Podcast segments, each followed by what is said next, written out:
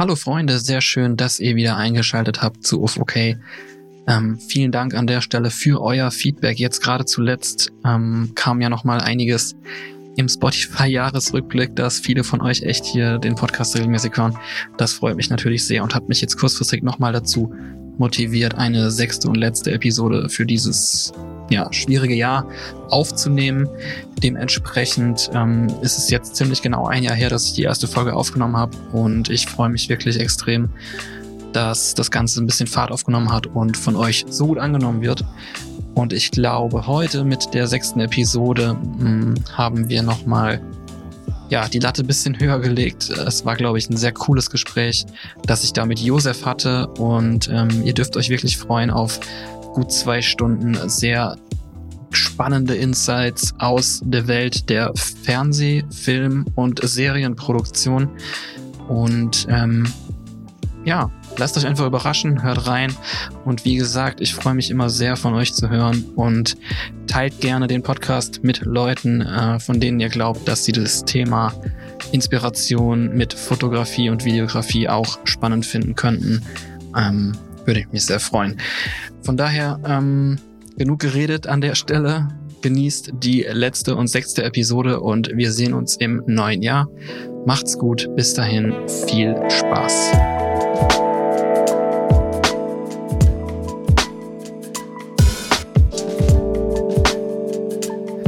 Uff, okay. Tatsächlich gibt's noch eine sechste Episode in diesem ja, Debütjahr des Podcasts und äh, ich freue mich sehr, dass ich dann doch auf sage und schreibe sechs Folgen geschafft habe. Und ähm, der sechste Gast, der mir jetzt gegenüber sitzt, äh, auf den freue ich mich sehr. Ich verfolge seine Arbeit schon recht lange, würde ich sagen. Wir kennen uns schon eine Weile. Aber ähm, heute gehen wir mal ein bisschen tiefer in die Materie ein und ich habe einige Dinge auf dem Zettel, die mich da interessieren. Und ähm, ja, er ist Giffey-Millionär, kann man sagen. er ist der DOP der Herzen, ein Homie des Polizistensohns. Es ist der einzigartige Josef Strauch. Was eine Ankündigung, oh mein Gott. Ja, da habe ich auch lange dran gesessen. Nicht schlecht. Du solltest Autor werden. Ja, vielleicht, ähm, vielleicht mache ich das irgendwann mal. Ja. Mal schauen, ob ich da Talent habe. Ich glaube ja nicht. Ich lese deine Werke. Eigentlich müsste ich dich jetzt begrüßen mit Gunami. Gunami. Gumo. Genau. Wir nehmen ja am Nachmittag auf und ähm, worauf ich hier anspiele, ist Gumo, eine mittlerweile sehr verbreitete Abkürzung, die ich aber schon vor langer Zeit bei dir äh, so als erstes mit wahrgenommen habe. Und um dann gleich mal auf diese Ankündigung des Giffey-Millionärs ähm, zu sprechen zu kommen. Ähm, ich meine dann natürlich diese, diese wunderbaren GIFs, die du gebaut hast oder mit jemandem zusammen wahrscheinlich installiert hast, die dann auch teilweise ähm, auf der Giffey-Plattform getrendet sind und ähm, die auch jeder, der möchte, natürlich gerne in seine Insta-Stories einbauen kann. Ähm, wie kann man die, die du alle gebaut hast, da finden? Ähm, da kann man einfach entweder nach meinem Namen suchen, Josef Strauch, oder nach unserem, in Anführungszeichen, Kollektiv We Aim to Please. Und dann findet man die alle. Ähm, sind mittlerweile schon einige, ne? Ja, ich, also wir haben halt auch viele für Freunde und Bekannte gemacht. Ähm, und die trenden halt regelmäßig auch. Also ohne dass man was dafür tut, werden die einem angezeigt, wenn man auf Instagram und GIFs geht. Geil. Dann ploppen die auf.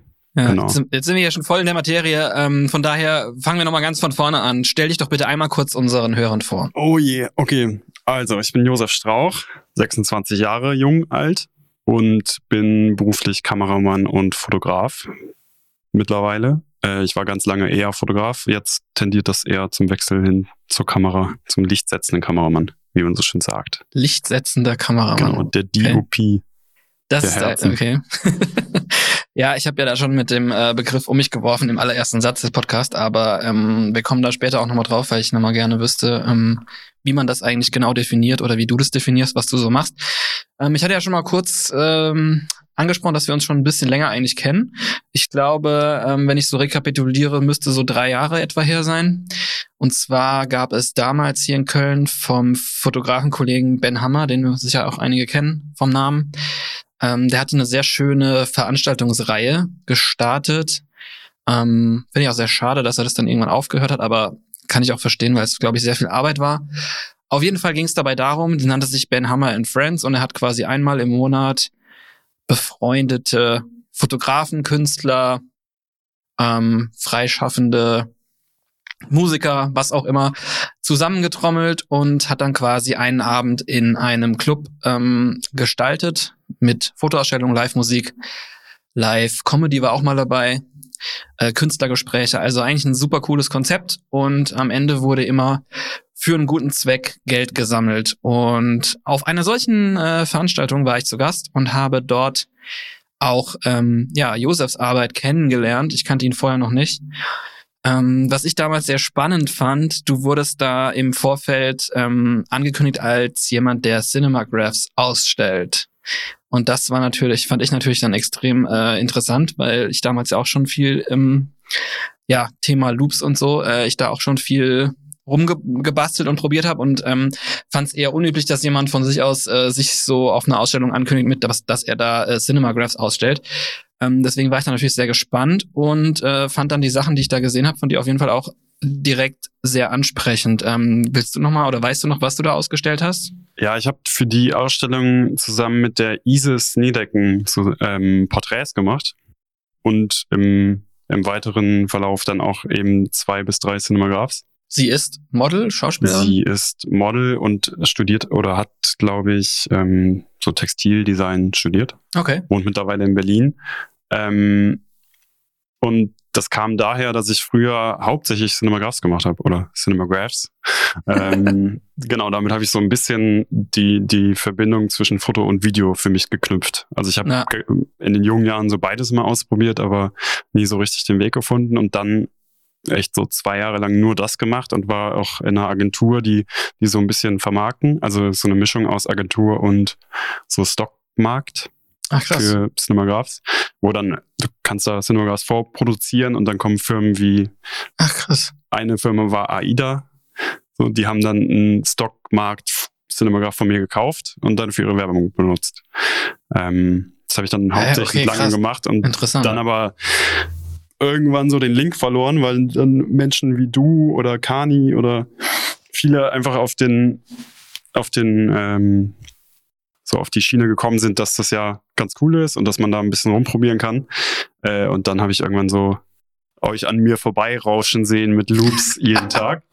Ähm, ja, naja. Und gleichzeitig hat sich so mein Weg Richtung Kamera mehr entwickelt.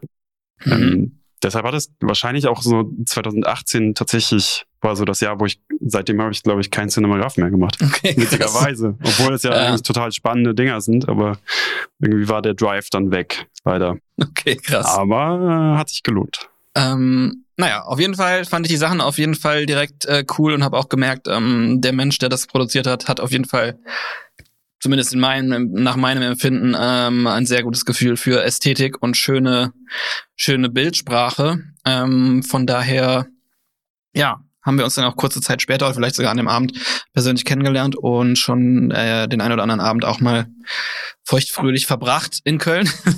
Unter anderem, ja. Unter anderem. Ähm, jetzt würde ich gerne mal noch ein Stück weiter vorne beginnen, wie ich das so gerne oft mache. Ähm, vielleicht steigen wir mal zu deiner Schulzeit ein. Hm, wo kommst du denn ursprünglich eigentlich her und hattest du in deiner Schulzeit schon irgendwas mit, ja, so Kamera, Video, Film zu tun oder ging das erst später los? Also, gebürtig äh, bin ich Nordlicht, Hamburger. Ach, krass. Bin aber sehr früh nach Bonn gezogen und dann im Rheinland aufgewachsen. Ähm, okay. Und habe ganz lange in der Schulzeit gar nichts Kreatives gemacht, sondern standardmäßig zehn Jahre Fußball und äh, wenig andere Hobbys. Und okay, dann, das heißt, aber, du kannst auch Fußball spielen. Ähm, ja, ich okay, weiß nicht. Ich merke mir das mal. auch lange nicht mehr gespielt jetzt. Ne? Ich, so mit 16, 17 wurde das dann plötzlich uninteressant und ja. dann wurden so Kamera und Foto und so Kram ein bisschen interessanter. Ähm, und neben so dem Standard, man probiert sich in Fotografie aus und macht irgendwie HDR-Fotos von Baustellen. ähm, ging das dann schnell über zu, ich mache irgendwie mit ein paar Freunden so Kurzfilme und Musikvideos für den Musikunterricht oder so. Ach krass. Aber dann schon in der Oberstufe oder? Naja, das war so neunte, zehnte Klasse. Oh krass, ja. okay. Und dann haben wir irgendwie beim Bonner Jugendfilmfestival mitgemacht und 100 Euro Preisgeld gewonnen und haben uns dann davon ein, äh, so ein Kameramikrofon gekauft. Das war nice. so richtig Video AG. Ähm, Geil. und dann haben wir irgendwann für alle Bonner kleinen Rapper die ganzen Videos produziert. Das waren so die ersten Jobs, die wir dann bekommen haben und haben dann irgendwie für 150 Euro Videos im Blog gedreht. Krass. Ähm, aber ja- aber von, von wann sprechen wir da jetzt? Wenn du in der neunten, zehnten Klasse warst? das, also 9.10. war 2009, 2010. Okay. Und Süß. Ja, richtig, also auch irgendwie mit 15, 16 da rumspringen und irgendwelche äh, angeblich bösen Menschen mit Hunden und äh, coolen Autos filmen. Krass. Äh, und das ging dann über zu, wir haben irgendwann für Lustig Wandern, das war so eine Partyreihe in Bonn und auch Mhm. Köln, ähm, so Party-Recap-Filme gemacht. Mhm. Das war dann einfach so jedes Wochenende in irgendwelchen Clubs und Locations rumspringen und zwölf Stunden lang die Kamera auf feiernde Menschen halten, obwohl sich das gar nicht lohnt am Ende. Man kann auch drei Stunden da sein. Ähm, und aber es war halt eine harte Schule, einfach so durchgehend drehen und äh, noch für den nächsten Morgen schneiden und so. Ach, krass. Ähm, genau, es hat sich dann so dahin entwickelt, dass man dann Partyvideos und Rap-Videos gemacht hat. Krass. Ja, und dann haben wir uns irgendwann zu fünft irgendwie ein Gewerbe angemeldet, eine GBR. Mhm. Und dann in der Oberstufe im Abi und so nach dem Abi haben wir für AIFS, das ist eine Reiseagentur, äh, so Travel-Videos gemacht. Die machen so Au-pair-Reisen. Also du, äh, um es nochmal kurz zusammenzufassen, du hast quasi mit Klassenkameraden, also waren die wirklich in deiner Klasse oder Ja. in deiner Ja. Stufe? Also anfangs Klassenkameraden und am Ende dann in der Oberstufe Stufen. Aber schon alle von einer Schule Ja, sozusagen? alle von Und, einer Stufe. Ähm, ihr habt dann ja sozusagen ein kleines Kollektiv gestartet. Oder du sagst ja, ihr habt doch sogar schon echt eine Firma gegründet. Das ist ja auch Ja, jetzt äh, nicht so üblich, dass man da ähm, so früh schon irgendwie eine Firma gründet. ich habe quasi so, sobald ich konnte, äh, Mhm. ein Gewerbe angemeldet mit 18. Ja, Und dann lief das alles ganz lange nur über mein Gewerbe. Und dann habe ich irgendwann gemerkt, hm, vielleicht ist das nicht so schlau, irgendwie mit fünf Leuten also Jobs du hast quasi über alles mein- über dich abgewickelt Genau. und okay, Und krass. dann kam die erste äh, Steuererklärung und es war so, oh fuck, wo ist das ganze Geld? Ja. Ja. so schlimm war es nicht, aber es, trotzdem habe ich gemerkt, dass es vielleicht nicht ganz so schlau ist, wenn es über mich läuft. Und dann haben wir relativ früh eine GBR gegründet, weil wir dann halt einen festen Kunden hatten, was in dem Fall diese Reise-Event-Agentur war. Okay, krass. Ähm, und dann haben wir für die zwei Jahre lang so Reisevideos gemacht, wo dann immer einer, ein Mann-Armee, Kamera und Mikro Ja. und irgendwie so eine Glidecam ähm, fliegt dann mal eben für zwei Wochen nach Australien und dreht da Au-pairs, die da einen Aufenthalt machen. Geil. Genau. Dann, Äh, aber das klingt ja schon ähm, gar nicht mal so uncool. Also, ja, es war irgendwie ein Glücksgriff, weil wir alle gerade Abi fertig hatten. okay, das war dann schon quasi Schule fertig und so und war dann euch allen, sag ich mal, ähm, also ihr habt alles Abi anscheinend ja gemacht. Ja. Ähm, aber wusstet ihr dann auch oder wart ihr dann an dem Punkt, dass ihr gesagt habt, lass mal direkt probieren, mit dem Filmding irgendwie was zu starten oder wie ja, das war das war mehr so, so, das war so, das war so der Übergang. Also es Okay. war, wir haben quasi im Abi damit angefangen und es lief dann so bis ein, zwei Jahre danach, wo jeder so seinen Weg gesucht und gefunden hat. mhm. Ähm, und das war dann so ein bisschen parallel. Also wir haben eigentlich alle eine Ausbildung, ein Studium oder sonst irgendwas angefangen und hatten parallel diese Jobs, die da dann reingekommen sind und haben uns dann aber so fair abgewechselt. Also jeder darf Ah, mal. okay, geil. Der eine fliegt nach Australien, der andere nach Kanada und der andere nach LA irgendwie.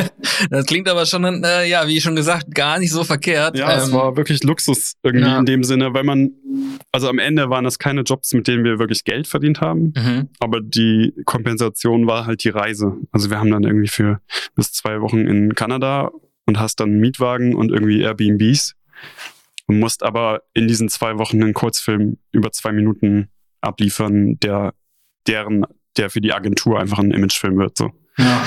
Und dafür hast du dann irgendwie noch Taschengeld, also gibst kein Geld aus und bist am Reisen, aber am Ende lieferst du ein Video ab. So. Das Okay. war dann so der faire Deal und für Ja, uns auch ja. voll in Ordnung. Ja. Heutzutage würde ich es wahrscheinlich nicht ganz für Ja. umsonst machen, aber Kann man vielleicht auch heute sich nicht mehr so erlauben oder man hat vielleicht andere Ja. Verpflichtungen schon ja, genau. an dem Punkt, wo man ist. Aber damals wahrscheinlich für euch so eine Art Jackpot, sowas, so ein Engagement zu bekommen, Ja. stelle ich mir ziemlich krass vor. Das war gut. Aber ähm, witzigerweise haben wir diese GBR, die wir damals gegründet haben, genau vor zwei Wochen aufgelöst. oh wow, jetzt gerade Genau, ganz jetzt aktuell. gerade, ja. Okay. Weil sich das einfach am Ende, ähm, war ich ehrlich gesagt der Einzige, der in eine Richtung gegangen ist, die kreativ ist und die Foto und Video beinhaltet. Okay. Und alle anderen machen, haben eigentlich nichts mehr damit zu tun. Ach krass. Und das hat sich dann so ein bisschen verlaufen. Also gar nicht im, im bösen Sinne, sondern einfach so, okay, da ist seit zwei Jahren nichts mehr passiert, lass die doch mal auflösen. Krass. Ja. ja, super spannend auf jeden Fall. Ähm, dann kann man ja bei dir eigentlich sagen, dass bei dir schon so, ja, in der Schulzeit losging. Ähm, weißt du noch, also was war für dich so der Auslöser, damit anzufangen? Hast du da irgendwie in der Family jemanden, der sich da so raufgebracht hat? Oder ähm, wie wurde so das Interesse daran bei dir geweckt überhaupt? Ich glaube, ich habe das so ein bisschen bei meiner älteren Schwester äh, beobachtet, weil die relativ jung auch im Abi quasi schon angefangen hat zu fotografieren. Ähm, damals noch auf Film und die hat viel so Band- und Künstlerfotografie gemacht und hat dann irgendwann für irgendwelche Musikmagazine die Cover fotografiert und war oh, wow. aber noch 18 und musste eigentlich in die Schule und durfte dann aber auf irgendwelche großen Konzerte Cover fotografieren. Krass. Ähm, und das fand wann, ich immer ganz spannend. Wann war das? Also ich glaube, das war 2006. Okay. 2005, so um die Richtung. Also ist sie so vier, fünf Jahre älter als du? Ja. Ah. Das fand ich immer hochspannend und äh, habe aber mich nicht so richtig getraut, das auch zu probieren. Und dann irgendwie so ein paar Jahre hat's gebraucht und dann habe ich den Weg gefunden. Krass, weißt du noch, was deine erste Kamera war, mit der du so angefangen hast? Ich glaube, das war eine Nikon D3000. Okay, das ist so eine, nicht irre, so eine ähm, Einsteiger DSLR quasi. Genau, so mit kleinem Sensor und irgendwie einem was ist denn diese Standardbrennweite? 18 bis 55 oder Genau, 1855, 3,5 bis 5,6er Blende. Die konnte aber, konnte die schon filmen? Die konnte noch nicht filmen. Das war erst nur ein Fotoapparat. Genau, das war ein Fotoapparat und dann hatte einer äh, von dieser Bande ähm, hatte dann eine bessere Nikon, mhm. die, das war, glaube ich, die erste DSR, die so 720p filmen konnte. Ja. Und damit haben wir ganz lange alle Videos gedreht. Ja, krass. Ja. Also mit einem Body, den ihr euch quasi alle ja, geteilt genau. habt, sozusagen. Von den Eltern von ihm oder so. Okay, und dann krass. haben wir dann irgendwann eine Canon 600D gekauft. Ja. Und damit eigentlich alles gedreht. Ja. ja. Also krass. ganz lange irgendwie kein, kein Vollformat und irgendwie ein bisschen rumkrebsen. Aber ist ja, ist, so beginnt man, ne? Also so fängt man an. Ja, voll, voll. Ja. Witzig. Ähm, aber das heißt, okay, wir haben es jetzt ja schon mehrfach gehört, ähm, in der Schulzeit Richtung Oberstufe wurde es dann sogar schon richtig konkret. Ihr habt da schon richtig Jobs gemacht, Aufträge, äh, Partys abgelichtet, festgehalten. Ähm, wusstest du dann in der Phase auch schon, dass du nach der Schule in der Richtung beruflich richtig was machen willst? War dir das schon klar oder warst du so, ja, ich guck mal und ja, ich war, also es war nicht ganz konkret, aber ich wusste schon, dass es so in die Richtung gehen soll. Also irgendwas ja. Foto, Video, Kamera, whatever. Äh, aber konkret war es nicht. Mhm. Und dann habe ich irgendwann äh, einen Tipp bekommen, wenn ich doch in die Branche rein will, dann soll ich doch mal ein Praktikum bei einem äh, Kameraverleih machen. Also bei einem Filmgeräteverleih nennt man das. Ach krass, okay. Die, die so Kameras und Lichtequipment für richtige Filmproduktion verleihen. Ähm, okay. Und hast du das dann auch gemacht? Genau, da habe ich mich beworben und war aber zu dem Zeitpunkt im Ausland noch und habe dann irgendwie direkt eine Zusage bekommen, dass ich doch ab, das war glaube ich äh, März 2014, genau, da habe ich dann ein Praktikum bei Ari in Köln angefangen. Okay, bei dem Hersteller von genau. Licht und. So Hersteller und Verleih. Und die haben in Köln einen Verleih und äh, da habe ich dann ähm, ein halbes Jahr ein Praktikum jetzt gemacht. Jetzt hast du gesagt, du warst dann noch im Ausland. Was, also wann hast du Abi gemacht? 2013. 13, okay. Und dann bist du ins Ausland gegangen. Wo bist du da hingegangen? Rate mal. Standard. Austra Dream. Australien? Australien. okay. Genau. Nice. Und bin da aber relativ naiv tatsächlich rangegangen, weil ähm, alle wollten Au pair und Work and Travel und so machen. Ja. Und für mich war das nie so ein Ding. Also ich wusste nicht so richtig, dass man das macht. Und das ist, ich glaube, das war auch ein so der Wandel, wo auf einmal das alle gemacht haben, so 2013, 2014. Du warst, du warst Early Adopter. Du warst noch einer von den coolen. Nee, gar nicht, sondern ich habe, glaube ich, das verpasst, dass das jetzt so. so. das Ding ist. Okay. Und ich saß mit meinen Freunden zusammen. Es war kurz nach dem Abi, wirklich so ein Wochenende nach der Abi-Feier saßen wir zusammen und war ein Freund hat dann so erzählt, ja, meine Tante wohnt in Australien, lass doch mal hin. Wir haben jetzt Zeit und alle waren direkt so, ja, komm, das machen. Wollt ja. Ich, ich wollte eh verreisen und ich war so relativ blauäugig, war so, ja, geil, so ein Urlaub ist ja cool, lass mal einen Flug buchen. nice. Und dann es war halt wirklich so, wir standen am Flughafen und die hatten alle ihr Work and Travel Reisegepäck dabei und ich hatte halt so einen Koffer und war so, was habt ihr vor? ich habe gar nicht geahnt. Und Briefing nicht gelesen, ja, Bro. Genau, komplett verpasst die E-Mail okay. und äh, bin dann mit hin und war so, ja, aber ich habe ja eh Zeit, dann bleibe ich jetzt auch länger. Ja. Und habe mich dann quasi darauf eingestellt, dass ich jetzt Work and Travel mache und da irgendwie länger bleibe und ähm, habe währenddessen mich auf dieses Praktikum beworben. Okay. Und wie lange warst du dann im Endeffekt da?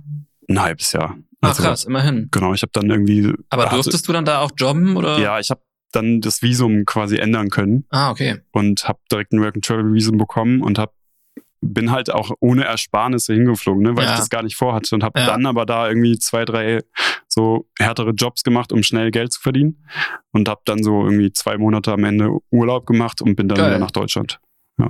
Hast du dann da auch schon viel Fotos gemacht eigentlich? Ich habe da viele Fotos gemacht und das ist so die, das deshalb werde ich Backups nie wieder vergessen. ähm, Oh, hab wirklich so am letzten Wochenende meine Festplatte, wo alles drauf war. Oh nein. äh, wir haben, es war richtig dumm, wir haben uns so einen alten Jeep gekauft und Ja. sind irgendwie am Ende nochmal zurück nach Sydney gefahren, wo unser Haus war. Mhm. Und sind auf dem Weg irgendwie angehalten, wollten was auf, aus dem Kofferraum holen, haben so eine Tasche aufs Dach gestellt, Mhm. Wo meine Festplatte drin war und sind halt losgefahren. Nein. Und dann ist so 200 Kilometer später aufgefallen, fuck, die Tasche ist weg. Oh mein Und Gott. ich war so, nein, das kann nicht sein. Das ist, und ja wie, hab, das ist ja wirklich wie im schlechten Film. ja, und hab so Scheiße. halbes Jahr Australien, DSLR-Fotos komplett weg. Oh nein. Ja. Oh, das ist doch richtig traurig, Mann. Wir hatten so einen Backup, wo so die Hälfte vielleicht noch drauf war, Ja. aber nicht viel. Oh, fuck. Aber daraus lernt man. Also hier eine Lektion an alle. Erstmal Backups. nicht die Tasche aufs Dach stellen. Zweitens, wenn du die Tasche aufs Dach stell- stellst, auf jeden Fall nicht die Festplatte, die einzige, wo all deine Bilder drauf sind, in die Tasche packen. Das wäre auch schon mal gut. Und drittens, äh, immer ein Backup machen. Seid vorsichtig. Vor allem, wenn man so lange unterwegs ist. Ähm, naja, gut, heutzutage hat man ja Dropbox oder vielleicht sowas, eine Online-Lösung, wo man Mhm. immer mal wieder, aber ganz ehrlich, äh, so RAW-Dateien kannst du auch nicht ins Internet hochladen. Nee. Das heißt, am besten doppelt irgendwie sichern. Aber ehrlich gesagt waren das auch, muss man auch sein, ehrlich sein, das waren keine guten Fotos. Also Ja. das war, Hast du überhaupt schon RAW fotografiert oder waren es noch JPEGs? wahrscheinlich waren das noch JPEGs, so wie ich mich Ja, kenne. daher. Und das war halt auch viel so 8 mm Fisheye und jetzt hier ein Landscape ballern. Geil. ja, also nichts, was ich jetzt noch vermissen würde, Okay. außer die Erinnerung. Okay, dann hast du dich äh, quasi bei Ari in Köln beworben, bei einem Equipment-Hersteller, aber auch Verleih. Finde ich interessant, wäre ich jetzt zum Beispiel so gar nicht drauf gekommen, dass das, also warum sagt man, das wäre ein guter Start? Ähm, weil du da halt quasi in Kontakt trittst mit Firmen, die produzieren in dem Bereich. Ja, vor allem lernst du Leute kennen, die in dem Bereich arbeiten. Also ich habe Ja. den Tipp bekommen von einem Kameramann, der quasi Filme und Serien dreht, Okay. Den ich irgendwo kennengelernt habe. Und In Australien. nee, leider nicht. ähm, und der hat mir quasi diesen Link gegeben, weil in der Branche, also wenn du jetzt als klassischer Kameraassistent oder Beleuchter oder so anfangen willst, wirklich beim Film, dann gehst du eigentlich als erstes entweder an ein Set, in dem du dich bei einer Produktionsfirma bewirbst oder bei einem Kameraverleih oder Lichtverleih und Okay. machst halt erstmal ein Praktikum. Dadurch lernst du so das ganze Equipment kennen, lernst, was ist denn die Kamera und was ist das für eine Lampe und was macht die für Licht und pipapo und lernst alles einmal die ganzen Begrifflichkeiten und wie mache ich denn die Kamera an? Ja, Wie lege ich Krass. den Film ein oder wie, ne? Also wie funktioniert das alles? Ähm, und gleichzeitig kommen halt Tag ein, Tag aus die ganzen Filmmenschen da in den Verleih und holen Equipment ab, testen das und du hilfst denen so ein bisschen und kannst mit denen quatschen. Geil, dadurch ja. kriegst du dann irgendwann einen Link, kommst an die ersten Sets und kannst so ein bisschen so schnuppern und im Zweifel auch irgendwann mal einen Job da bekommen. voll spannend auf jeden Ja. Fall. Ähm, das wäre, ja, also wenn du das jetzt so erklärst, macht natürlich auch total Sinn.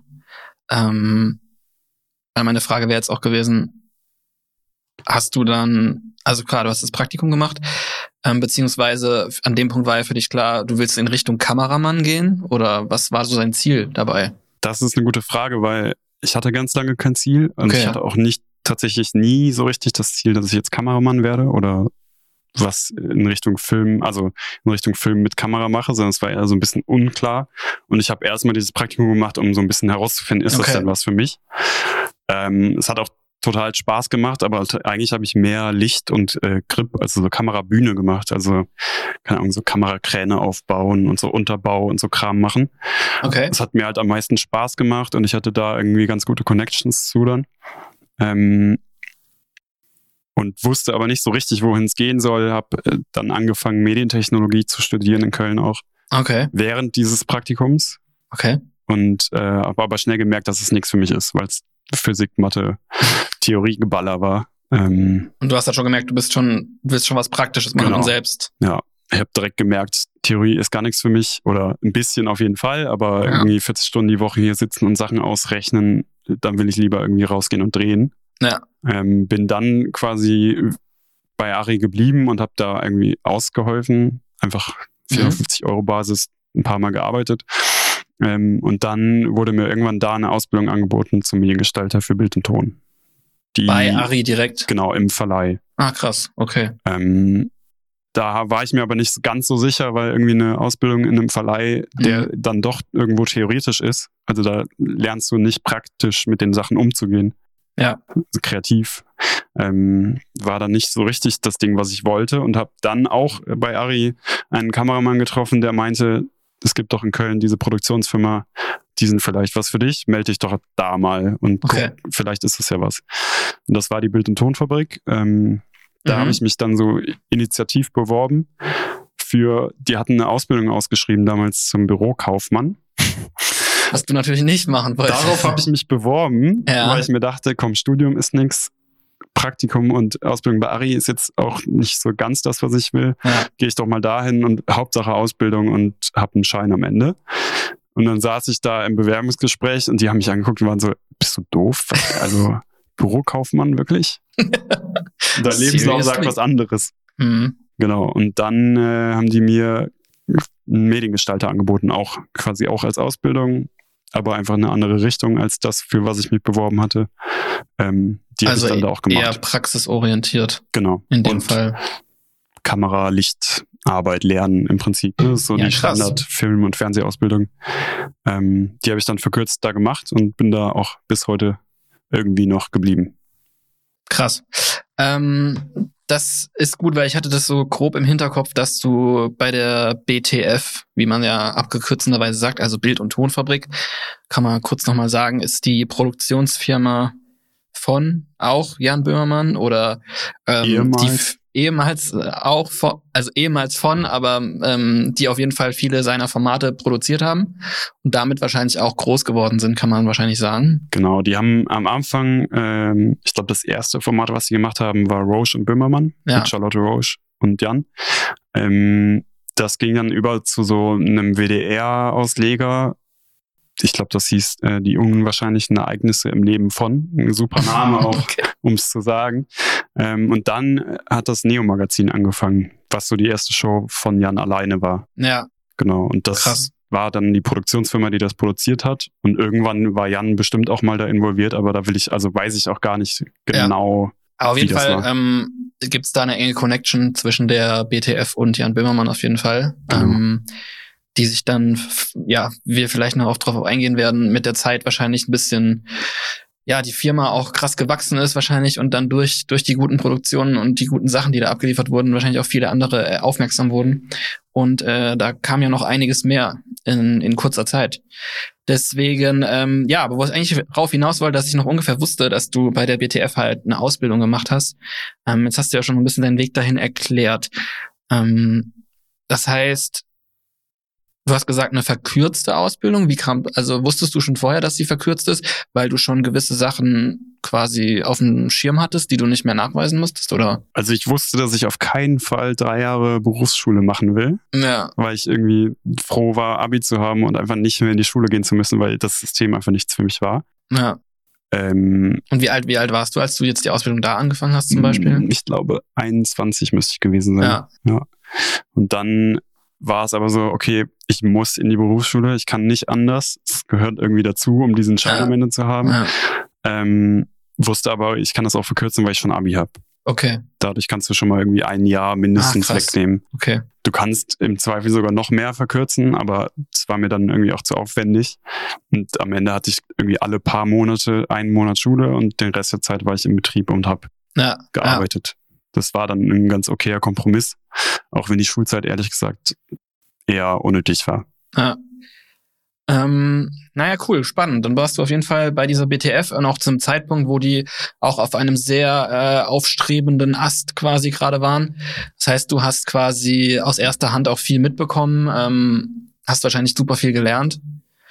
Logischerweise. ja. ähm, hattest du denn dann parallel zu der Ausbildung da ähm, schon nebenher auch freie Jobs und Projekte gemacht oder wie müssen wir uns das vorstellen? Ja, also zum ersten Punkt, ich glaube, ich habe einen ganz guten Zeitpunkt erwischt, um da irgendwie mit reinzugehen, weil es einfach so ein, ein sehr spannendes Jahr war für die BTF, weil damals haben wir fast nur das Neo-Magazin Royal produziert. Ja. Und ich glaube noch nicht Schulz und Böhmermann. Ähm, das war aber das Jahr, wo diese Erdogan-Geschichte passiert ist im Neo-Magazin. Ach krass, okay. Und das war quasi eine, so eine Herausforderung oder so eine, wie so eine Prüfung, glaube ich, für die Firma. Mhm. Und danach hat sich so ein bisschen der Weg entschieden und es war auch alles hat halt allem am Ende ist alles sehr gut aufgegangen ähm, und wir hatten irgendwie noch eine Reise nach New York. Deshalb. ähm, okay. Es war auf jeden Fall ein sehr spannendes Jahr und danach ist die BTF extrem gewachsen, wie du es schon so umgerissen hast. Ähm, und zum zweiten Punkt, ähm, ich habe eigentlich durchgehend Jobs machen müssen, mhm. weil ich relativ früh auf eigenen Beinen stand und mich immer so ein bisschen finanzieren musste. Das war auch einer der Gründe, warum ich die Ausbildung gemacht habe. Mhm. Und habe dann quasi auch ab Tag eins in der Ausbildung Jobs nebenbei gemacht. Habe es tatsächlich auch in den Ausbildungsvertrag und auch in meinen jetzigen Arbeitsvertrag ähm, schreiben lassen, dass ich, äh, dass du das darfst, dass ich das darf. Weil normalerweise musst du in der Branche immer dir quasi das Okay von deinem Arbeitgeber holen. Ähm, für jeden einzelnen Job, für jeden den du machst. Job ja. musst du sagen, darf ich bitte, bitte für jemand anders was machen? Ähm, und das habe ich quasi von Anfang an gesagt. Ich kann nicht immer zu euch kommen. Ich muss quasi frei handeln können und das haben die mir auch direkt ja, cool. netterweise zugesprochen.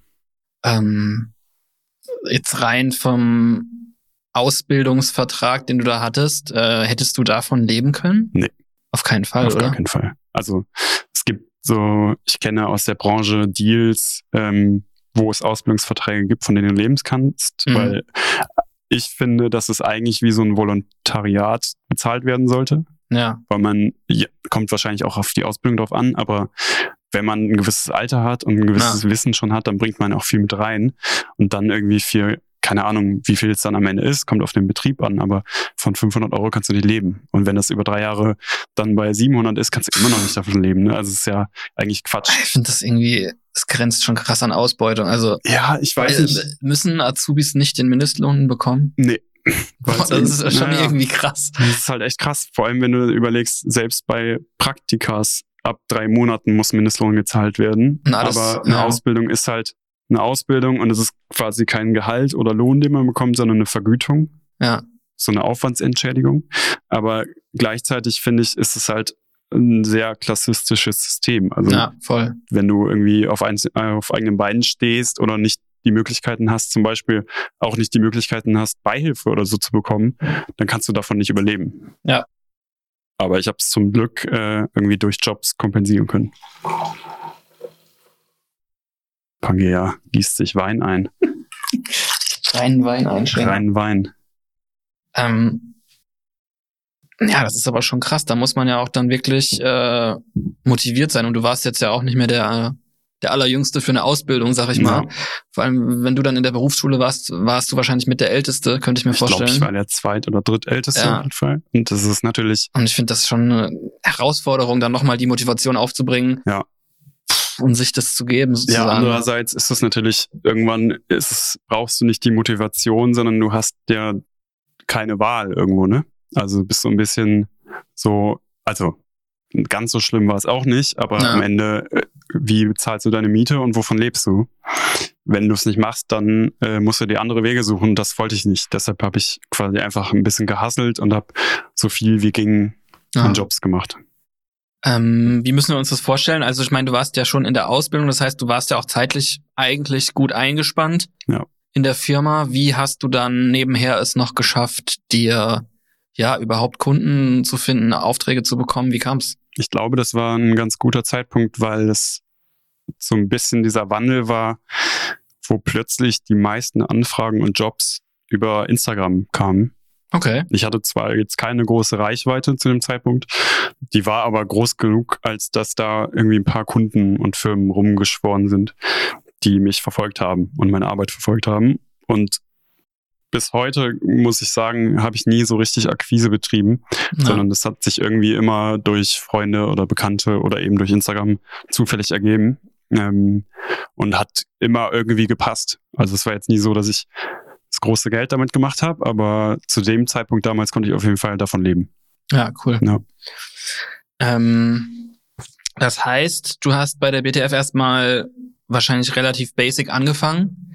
Ähm, aber ich glaube, auch als wir uns kennengelernt haben, warst du noch, sogar noch in dieser Ausbildung drin. Ja. Hast aber schon, glaube ich, äh, dann relativ schnell wahrscheinlich äh, plötzlich dann auch ja verantwortungsvollere Aufgaben in die Hand bekommen, weil es wahrscheinlich auch ähm, sich so ergeben hat in der Firma im Wachstum und so. Kannst du dazu kurz was sagen? Also was war jetzt so, wo du angefangen hast, sag ich mal, womit hast du angefangen konkret? Also was hast du da wirklich gemacht? Mhm. Und ähm, ja, sagen wir mal Richtung Ende der Ausbildung, zwei Jahre hast du ja gesagt, ne? Ähm, ja, wie müssen wir uns das vorstellen? Hat, was hat sich da so geschiftet? Also an meinem allerersten Tag habe ich tatsächlich gar nichts machen können, sondern da war, da war irgendein Dreh und dann hat der Kameramann, der da vor Ort war, gesehen, ach, du bist ja genauso groß wie Jan, dann kannst du doch mal das und das hier anziehen und dich später ins Bild stellen. Lichtdubel oder wie, wie Nee, nennt man? so, das war irgendein Einspieler und Ach dann so. hatte ich so ein, so ein Astronautenkostüm an und musste aus dem Bild fallen. Also es war so, so ganz plumper Job. Ähm, und so die ersten Monate war ich tatsächlich so einfach Assistenz. Also ich wusste natürlich, ich hatte jetzt in dem szenischen Bereich nicht viel Erfahrung und ich wusste auch nicht, wie diese Struktur und Hierarchie im Set funktioniert. Das heißt, ich habe ganz lange echt so zugearbeitet und habe dann angefangen als zweite und dann irgendwann als erste Kameraassistenz. Das heißt, zweite Kameraassistenz einfach Equipment vorbereiten und Optiken wechseln und so sich darum kümmern, dass alles funktioniert. Erste Kameraassistenz ist Schärfe ziehen und wirklich so für den Kameramann oder Kamerafrau einfach Hilfestellung leisten und genau auch so Equipment zusammenstellen und so ein bisschen alles bestimmen. Krass. Genau. Und das hat sich dann irgendwann dazu gewandelt. Das lag, glaube ich, auch daran, dass die BTF größer wurde und einfach viel mehr zu tun war irgendwann, ähm, dass ich äh, Kamera gemacht habe. Also es ging dann so, war so ein fließender Übergang. Und im Studio selber habe ich zum Beispiel ähm, Bildmischer gemacht. Das heißt, ich habe die Live-Sendung immer zusammen mit dem Regisseur geschnitten. Okay. Also auf Ansage irgendwie Kameras geschnitten und Ansagen ins Studio gemacht. Krass. Genau. Und das ist jetzt, dann hat sich dahin entwickelt, dass ich heute da festangestellter Kameramann bin und auch nur noch Kamera mache. Und äh, ich habe gleichzeitig auch dieses Fotoding in die BTF mit reingebracht, weil es es gibt auf jeden Fall einige in der BTF, äh, die gut fotografieren können, vielleicht auch sogar besser als ich, aber die sich nicht so richtig dazu berufen fühlen Mhm. und das in die Hand nehmen. Ähm, das habe ich dann eben gemacht und bin bis heute so ein bisschen Haus- und Hoffotograf. Ja, Genau. krass. Ja. Ähm, Finde ich aber krass, kann man sich so mh, schwerlich vorstellen, dass dann da so ein äh, Auszubildender dann äh, doch relativ bald äh, so, dass man da dann echt so verantwortungsvolle Aufgaben bekommt. ja, das Gute ist, das ist nicht so richtig, also das ist halt nicht klassisch Hierarchie, Ja, wie es vielleicht beim WDR zum Beispiel ja, ist. ja. Und wo dann der Redakteur oder wer auch immer dir Anweisungen gibt, den, die du befolgst, sondern es ist halt eine Produktionsfirma, die viel fürs Fernsehen produziert, aber irgendwo auch szenisch arbeitet, also einfach wie an einem klassischen Filmset. ja. Dadurch hat man eine andere Hierarchie, die aber trotzdem gleichzeitig total flach ist. Das heißt, jeder hat oft einfach äh, Aufgabenbereiche in einem jungen, also in jungen Jahren als Azubi, als Praktikant hast du schnell Aufgabenbereiche, die dir sonst nicht zu, so schnell zustehen oder die du sonst nicht so schnell machen darfst. Ähm, und dadurch hast du natürlich auch unglaublich viel Chancen, Krass. schneller an eine Position zu kommen, zu der, zu der du sonst nicht kommst. Ja. Naja, aber im Endeffekt äh, musst du ja auch die Skills dann an, an den Tag legen oder das Talent und das hast du ja anscheinend gemacht. Genau, ich habe da letztens mit jemandem auf äh, Instagram ein bisschen drüber geschrieben, Ja, ähm, weil er meinte, dass ja meine Position, die ich habe, dass ich die nur dadurch erlangt habe, dass ich die Ausbildung bei der BTF gemacht habe. Und ich sehe das so ein bisschen zwiespältig, weil einerseits klar haben die mir unglaublich viele Chancen gegeben. zu den, also ich bin an äh, Projekte gekommen, an die ich sonst nicht gekommen wäre auf dem freien Markt, glaube ich. Mhm. Aber andererseits ist es immer noch meine Arbeit, die ich geleistet habe und mein kreativer Input, den ich geleistet habe. Voll. Deshalb ist es so ein bisschen, Du hast die Chance quasi bekommen, aber du musst auch in der Lage dazu sein, sie zu nutzen, Genau, sozusagen. Ja. Ähm, bevor wir jetzt mal konkreter auf ein paar äh, von deinen Projekten auch mit der BTF eingehen, ähm, du hast ja schon gesagt, du hast nebenher immer wieder Jobs gemacht. Äh, bei der Ausbildung musstest du auch, um irgendwie über die Runden zu kommen. Ähm, das heißt, du hast dich auch immer parallel mit sowohl Foto als auch Film befasst. Ähm, war das einfach so bewusst, dass du beides verfolgen willst oder wolltest du dich einfach jetzt nicht so festlegen, dass du nur Richtung Film gehst oder wie, wie hast du das so wahrgenommen auch? ich glaube, ich wollte mich nicht festlegen, Ja. weil eigentlich hat die Fotografie mir viel mehr Spaß gemacht als der Film. Warum? Ähm, weißt du warum? Nee, Wegen dem ich, Aufwand ich, dahinter? Ich glaube, wegen dem Aufwand und wegen der ja, Schnellliebigkeit wird es eigentlich verschlechtern. Aber eigentlich ist es dieses, ich mache ein Foto und im Zweifel bin ich in der Lage, dir das in zehn Minuten zu zeigen Ja, und ein Feedback zu bekommen. Und genauso ist es ja auch heute für Instagram. Kannst du irgendwie ein geiles Foto machen und selbst wenn es auch Film ist, hast du das innerhalb von einem halben Tag veröffentlicht und hast instant Feedback dazu. ja, Und bei Film ist das ein viel größerer Prozess. Selbst wenn es ein Cinematograph ist, ist das ein größerer Prozess. Und wenn es ein richtiger Kurzfilm oder Film ist oder ein Musikvideo, dann ist es im Zweifel, sind es ein paar Wochen, an denen du da arbeitest. und dann guckt sich Ja. der oder diejenige das noch nicht mal ganz an. So, ja. Drehst ein Musikvideo, was vier Minuten lang ist und die meisten gucken die ersten 20 Sekunden und machen aus. ja. Und das ist so ein bisschen undankbar. Wobei sich das heute, also heute würde ich das nicht mehr so sehen. Damals habe ich das auf jeden Fall so gesehen. Und gleichzeitig habe ich oft so in Rollenbildern gedacht. Im Sinne von, ich hatte so den oder die typische festsitzende Fotografin im Kopf, der in seinem Studio sitzt und irgendwie Porträts macht. Und da hatte ich auf gar keinen Fall Bock drauf. so. ähm, deshalb habe ich dann doch Film gemacht. Also Ah. ich wollte mich nie festlegen, hatte aber eher den Drive, Fotos zu machen. Beruflich war es dann aber eher der Film. Also es so Mhm. hat sich dahin entwickelt. Also irgendwie ist es halt auch eine logische Verbindung, finde ich, irgendwie beides zu machen. Ähm, aber doch sehr unterschiedliche Sachen. Also, ähm, ja, aber nichtsdestotrotz ist es ja cool, dass du dich dann abseits deiner Stunden, die du da im Studio in der Produktion standest und dich mit Fernsehproduktion äh, befassen musstest, dann noch die Motivation hattest, äh, in deiner Freizeit ähm, ja Fotos überhaupt zu machen. Ne? Ja, ich glaube, das war auch so eine Kompensation, dass ich Ja. so im Beruf, der macht zwar Bock, aber ich konnte nämlich nicht ganz ausdrücken, wie ich das Ja, will, weil du natürlich auch am Ende immer teilweise für Projekte arbeitest, hinter denen du nicht unbedingt stehst oder die nicht deine Ästhetik ausdrücken.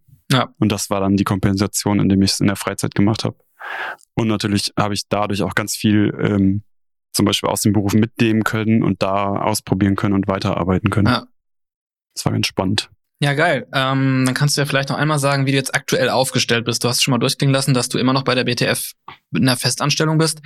Ähm, ist es dann Vollzeit, Teilzeit? Wie, wie ist denn, oder wie bist du aktuell unterwegs? Das ist eine gute Frage, ähm, weil ehrlich gesagt ändere ich meinen Arbeitsvertrag alle paar Monate gefühlt. Mhm. Also ich bin jetzt immer nur noch projektbezogen angestellt in der BTF, weil du ähm, unbefristet oder projektunbezogen kannst du nur gewisse Male eingestellt werden, ansonsten musst du unbefristet eingestellt werden.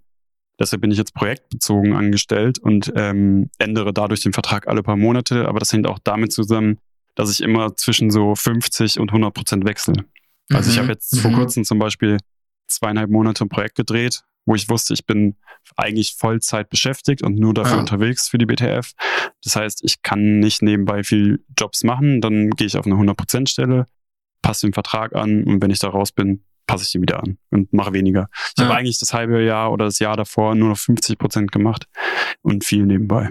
Ja. Ja. Ja, spannend. Ähm, aber macht ja auch völlig Sinn. Ist ja logisch, so wie du es erklärst. Ähm, Und nach diesem Jahr will ich das auch nicht mehr missen. Also nach Corona und diversen Vorfällen will ich einfach nicht ähm, meine Krankenversicherung Ja. und meine, mein Einkommen für die Miete irgendwie missen. Das ist natürlich ein, äh, ein Vorzug, den die Festanstellung mit sich Ja. bringt. Ne? Das ist natürlich cool. Sehr allmann vernünftig. ähm, naja, dann lass uns doch mal ein bisschen äh, konkreter werden, was jetzt so Projekte angeht, die du schon äh, ja umgesetzt hast. Ähm, ja, seit wir uns kennen, ich habe es vorhin schon mal auch so ein bisschen durchklingen lassen. So was ich verfolgt habe, hast du da schon einen relativ ja steilen Karriereweg. Klingt jetzt vielleicht ein bisschen übertrieben, aber ähm, wir haben es ja schon gesagt, dass du als Azubi dann relativ schnell da verantwortungsvolle Aufgaben bekommen hast und mittlerweile ja auch ähm, wirklich wie ich das wahrnehme, mit meinem Halbwissen über so Produktionssachen, äh, sehr verantwortungsvolle Aufgaben bekommst. Das heißt, ähm, du hast unter anderem für ganze äh, Episoden von Fernsehserien die, die, die Hauptregie gemacht oder heißt es Regie, heißt es erster Kameramann, heißt es, äh, ich rede auf jeden Fall von der ähm, Comedy-Serie äh, oder nennt's man Comedy-Serie, ja, Kräumann für den ARD, glaube ich. Genau, das war für die ARD. Ja. Ähm, nee, das heißt Kamera, also Kameramann oder lichtsetzender Kameramann. Ja. Weil Regie macht dann der Regisseur oder die Regisseurin in dem Sinne.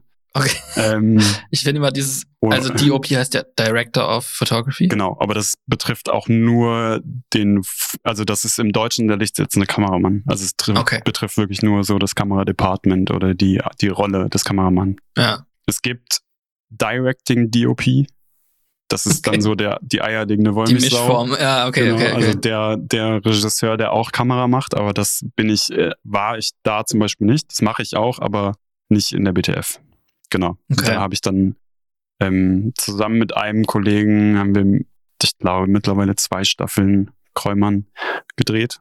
Ähm, genau. Also da bin ich quasi der festangestellte Kameramann, ja. der diese Projekte dann umsetzt. Ähm, das war auf jeden Fall. Das heißt, du, jetzt nur nochmal fürs Verständnis. Das heißt, du stehst am Set mit der Kamera in der Hand, drückst auf Auslösung und führst die Kamera oder? Genau, so im Prinzip. Also das beinhaltet auch, dass man zum Beispiel, man kriegt Drehbücher, die Aha. liest man dann zusammen mit dem Regisseur oder der Regisseurin durch. Und du überlegst dir Kameraeinstellungen dazu? In, in dem Moment, in dem man sie liest, also meistens haben die Autorinnen schon ein Gefühl dafür, wie das aussehen soll, in dem mhm. es im Drehbuch steht.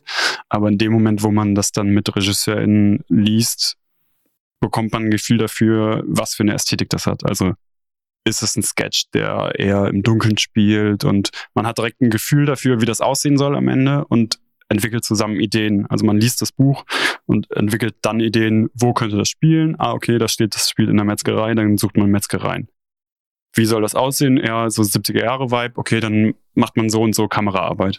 Dann fängt quasi das Karussell an, sich mhm, zu drehen, mhm, indem mhm. man all diese Ideen niederschreibt und dann die anderen Departments, Ausstattung, Kostüm, Licht und so dazu holt. Ich wollte gerade sagen, das klingt äh, direkt für mich nach extrem viel Aufwand und Arbeit. Genau. Hört man ja da schon raus. Das ist einfach, dann, dann wird es quasi produktionell größer ja, ja. Ähm, und es entsteht eine Ästhetik, die man damit umsetzen will. Und gleichzeitig entwickelt man, wie du es auch beschrieben hast, äh, Kameraeinstellungen. Also man macht einen Floorplan und guckt, okay, in dem Sketch kommen zwei Personen vor und dann sage ich, okay, dann brauche ich mindestens, wenn die einen Dialog haben, die fünf Einstellungen, damit es mhm. am Ende schneidbar und cool aussieht. Und wenn aber das jetzt ein Drogentrip wird, dann muss ich mindestens noch die Kameraeinstellung mit der Optik oder so haben. Also ich mache mir eine Liste, was, wie will ich das bebildern, was da im Drehbuch steht. Ja, das sind ja wirklich ähm, super spannende Prozesse, die man so als Konsument erstmal, wenn man jetzt nicht in der in so einer Tiefe in der Filmproduktion oder Fernsehproduktion steckt, ähm, halt einfach auch gar nicht auf dem Schirm hat, weil wenn du jetzt am Ende so eine Folge Kräumern dir in ARD reinziehst, äh, du siehst halt den Sketch und entweder findest du ihn witzig oder genau. nicht und ich glaube, die, also ich glaube, die wenigsten haben dann überhaupt erstmal den Blick dafür, wie gut das jetzt kameramäßig umgesetzt ist oder mhm. ähm, achten so, so bewusst aufs Bühnenbild oder so. Mhm. Aber ich glaube, ähm, wenn man da so ein bisschen Ahnung von hat und vielleicht geht's den Hörern jetzt auch so, wenn man hört, was dahinter für ein Aufwand steht, dass man halt auch mal einen Blick dafür entwickelt und das zu schätzen weiß, was da halt an, an Liebe und Detail auch drin steckt. Und ähm, ich glaube, das erkennt man auch bei der Serie sehr, sehr krass, wenn man, wenn man halt jetzt hört, ähm, was du auch davon berichtest. Ähm, auf jeden Fall, wie würdest du sagen, hattest du da schon mal jetzt konkret bei Kräumann kann man ja mal bleiben, ähm, es klingt nach für mich schon nach einer sehr verantwortungsvollen Aufgabe, die du da hast. Ähm, weißt du noch, wie das war, wo du zum ersten Mal damit betraut wurdest, das zu machen? Warst du da irgendwie ehrfürchtig aufgeregt oder hast du, hast du einfach schon dann an dem Punkt das Know-how und die Sicherheit gehabt zu sagen, ey, ich krieg das hin?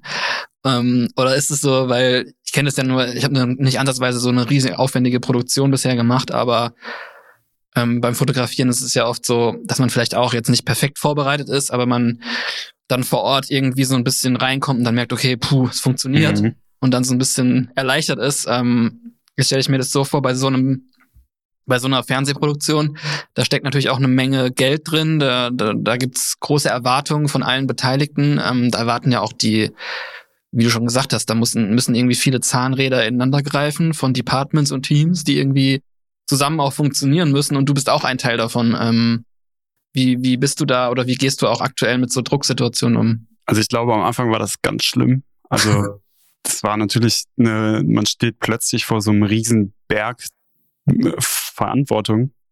Ähm, und ich hatte auf jeden Fall auch so was wie, äh, wie sagt man, Angst, also nicht Angst, sondern ähm, Lampenfieber. Lampenfieber, so genau. Ja. Also einfach so, fuck, morgen ist der Dreh und da stehen dann 30 Leute und wenn ich verkacke, sehen das alle und also nicht nur sehen das alle, sondern dann verkacken die halt auch. So, ne? Also in dem Sinne, wenn ich das schlecht mache, dann ist deren Arbeit schlecht.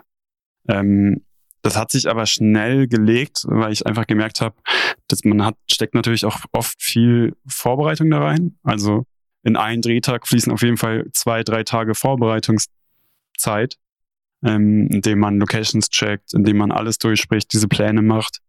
Und auch meistens, also bei Kräumern nicht unbedingt, aber bei den meisten Produktionen hast du auch einen Tag, wo die Assistenten und im Zweifel du auch selber den ganzen Tag im Kamerarental bist und die Technik testest und quasi einmal so ein Setup bastelst, damit alles funktioniert. Das heißt, du kommst am Set an und weißt, ich hole die Kamera raus und kann damit drehen, im besten ja, Fall. Ja. Und nicht, ah fuck, das Kabel fehlt und habe ich genug Speicherkarten dabei und so, weil das hat man alles vorher durchgedacht und einmal getestet. Das heißt, all dieser Druck, der da äh, an Unsicherheit entstehen könnte, der ist schon mal weg. Und dann, also wenn es eine so gute Produktion ist und du ein gutes Team aufgestellt hast, dann kannst du eigentlich nicht mehr verkacken. Also dann ist es so, okay, wir arbeiten jetzt den Plan ab und natürlich ist es oft dann auch, musst du spontan handeln oder reagieren, aber im Zweifel bekommt man das schon hin. So. Und das heißt, im, klar, da, da höre ich jetzt raus, dass natürlich ganz viel Vorbereitung, gutes, gutes, gutes Teamwork, äh, einen guten Plan zu haben, geht natürlich auch nicht anders bei ja. sowas. Ähm, aber was wäre denn jetzt zum Beispiel so Worst-Case-Szenario? Was könntest du noch in dem Moment verkacken? Also könntest du den Fokus falsch setzen oder macht das schon wieder jemand anders? Oder? Genau, das macht dann der erste oder die erste Kameraassistentin. Ja. Ähm, also im Worst Case ist zum Beispiel, wenn du einen schlechten Kameraassistentin hast, die der ähm, nicht gut Schärfe ziehen kann. Also okay. selbst wenn du ein gutes Setup hast, es gibt so Systeme, die dann quasi messen, wie weit ist das Objekt weg was du schärfen willst, weil das ist anders in der Fotografie. Du hast keinen Autofokus in dem Sinne, ja. sondern du ziehst Hände Schärfe. Dafür gibt's aber auch Hilfs Hilfeleistungen, dass sie dir zeigen können, okay, mit Ultraschall so und so weit ist die Person vor der Kamera weg.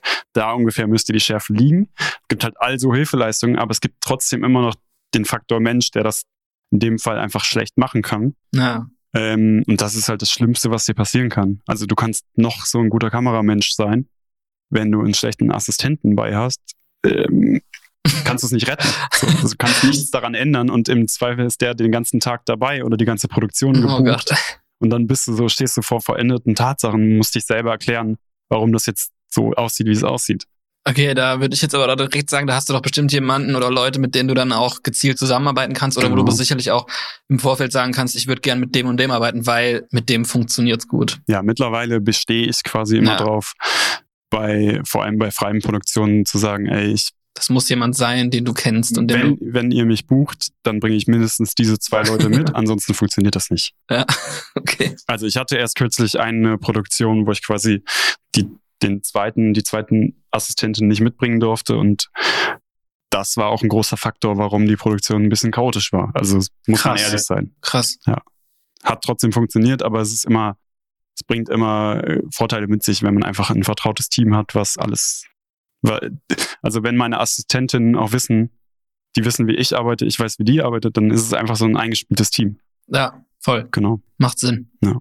Ähm, aber das ist ja krass, da sieht man ja auch schon, ähm, das sind in deinem beruflichen Alltag auch oft Sachen, wo du als Einzelperson erstmal gar nicht, ich sag mal, gar nicht viel ausrichten kannst, beziehungsweise du nur ein Teil des Ganzen bist und du auch ähm, am Ende des Tages auf, auf das Können und die Skills von anderen angewiesen bist und dich auch in gewisser Weise darauf verlassen musst, dass die auch funktionieren, weil sonst auch deine eigene Arbeit, ja, wie du gesagt hast, einfach schlecht aussieht und Ja. äh, da kommt ein schlechtes Ergebnis raus.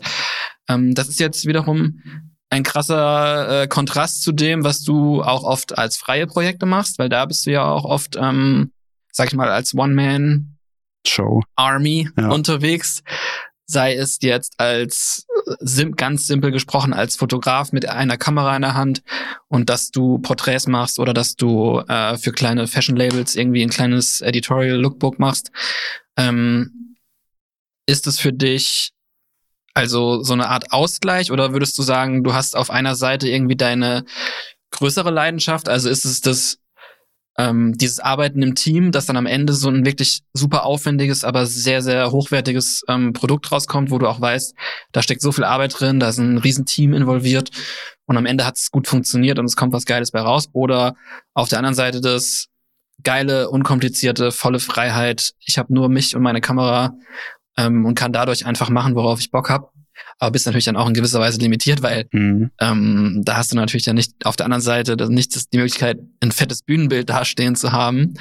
Das sind halt sehr, äh, so wie ich mir es vorstelle, ich finde beide Seiten halt super spannend. Ähm, wie siehst du das? Ja, es ist auch genau das. Es ist hochspannend und es ist eben, äh, wie eben schon mal ähnlich beschrieben, eine Kompensation, glaube ich. Also es ist einfach mit und ohne geht nicht. Die Geschichte, dass ich halt in einem großen Team arbeite und sich dadurch neue Dinge ergeben, das ist halt im Moment das, was mir unglaublich Spaß bringt. Also es gibt halt nichts Besseres, als wenn du eine Produktion planst oder auch, wenn ich, ich habe kürzlich ein Projekt, Projekt gedreht, was relativ ungeplant war, aber eine große Produktion beinhaltet hat. Also ein Riesenteam, aber es gibt kein Drehbuch. Du gehst hin und drehst, fast dokumentarisch, aber szenisch.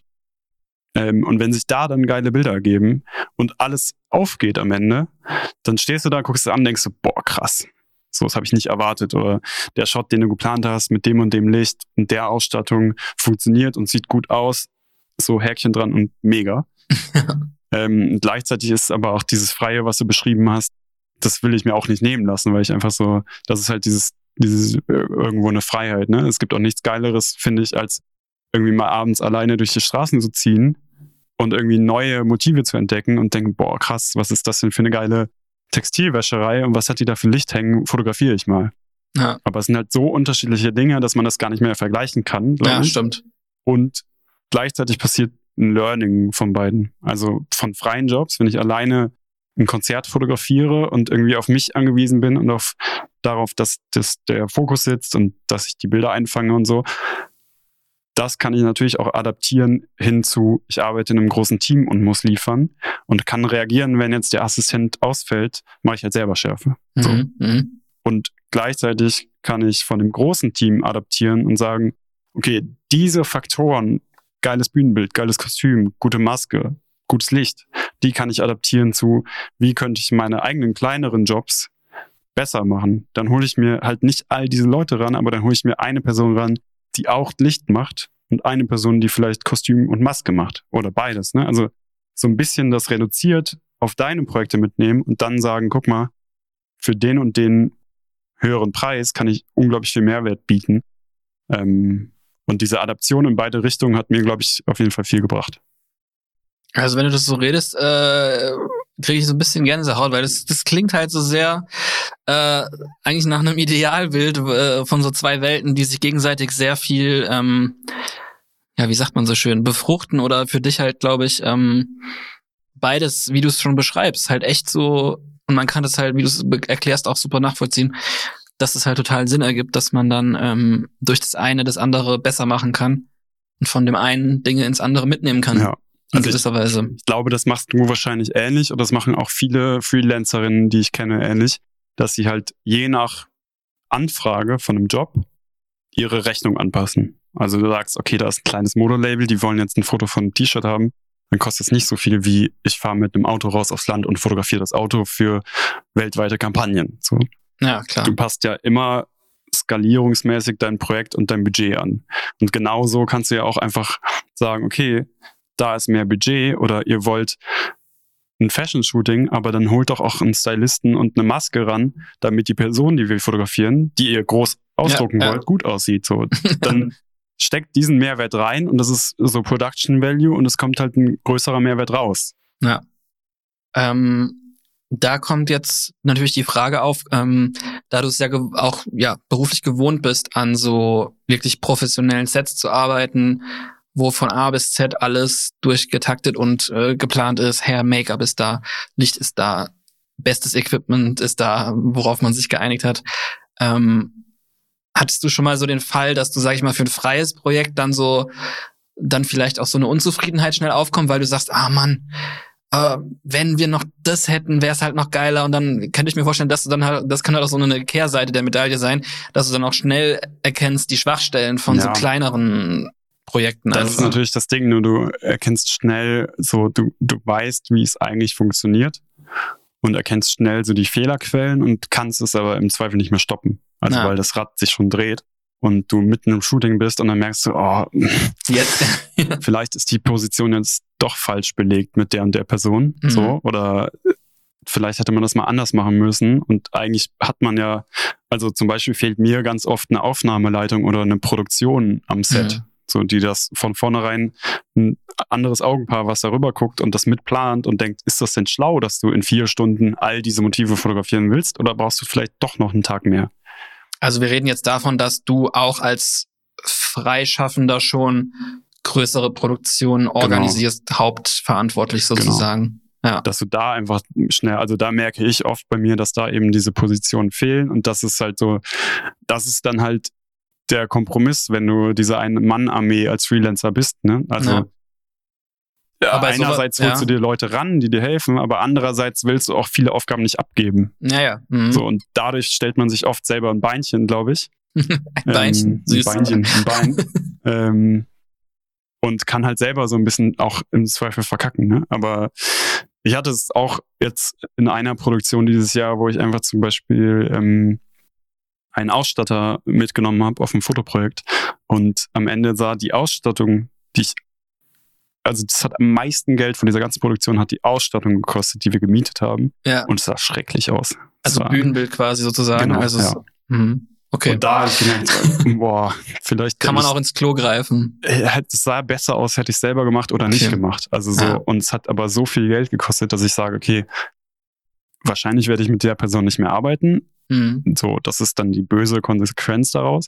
Aber andererseits denke ich mir, okay, nächstes Mal mache ich mir selber mehr Gedanken darum und arbeite vielleicht mit jemandem anders zusammen. Ja. Aber es ist dann natürlich doof gelaufen, aber lernst du draus. Und bringt Ja. nichts, sich drüber aufzuregen. Aus allen Dingen lernt man. So ist Ja. das. Alles sind Erfahrungen. Ähm, ey, super spannend.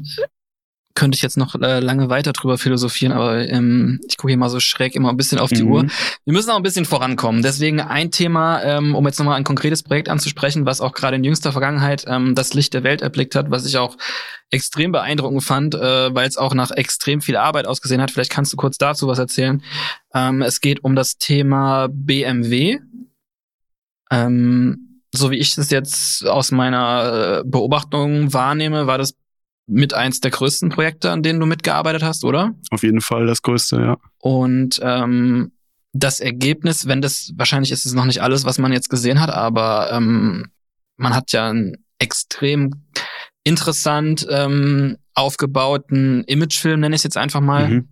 Aber ähm, da geht es um ein E-Auto. Oder Genau, also am besten erzählst du einfach mal, worum es geht. Also ich kann nicht zu viel, also zu detailliert erzählen, Ja. weil ich ein NDA unterschrieben habe.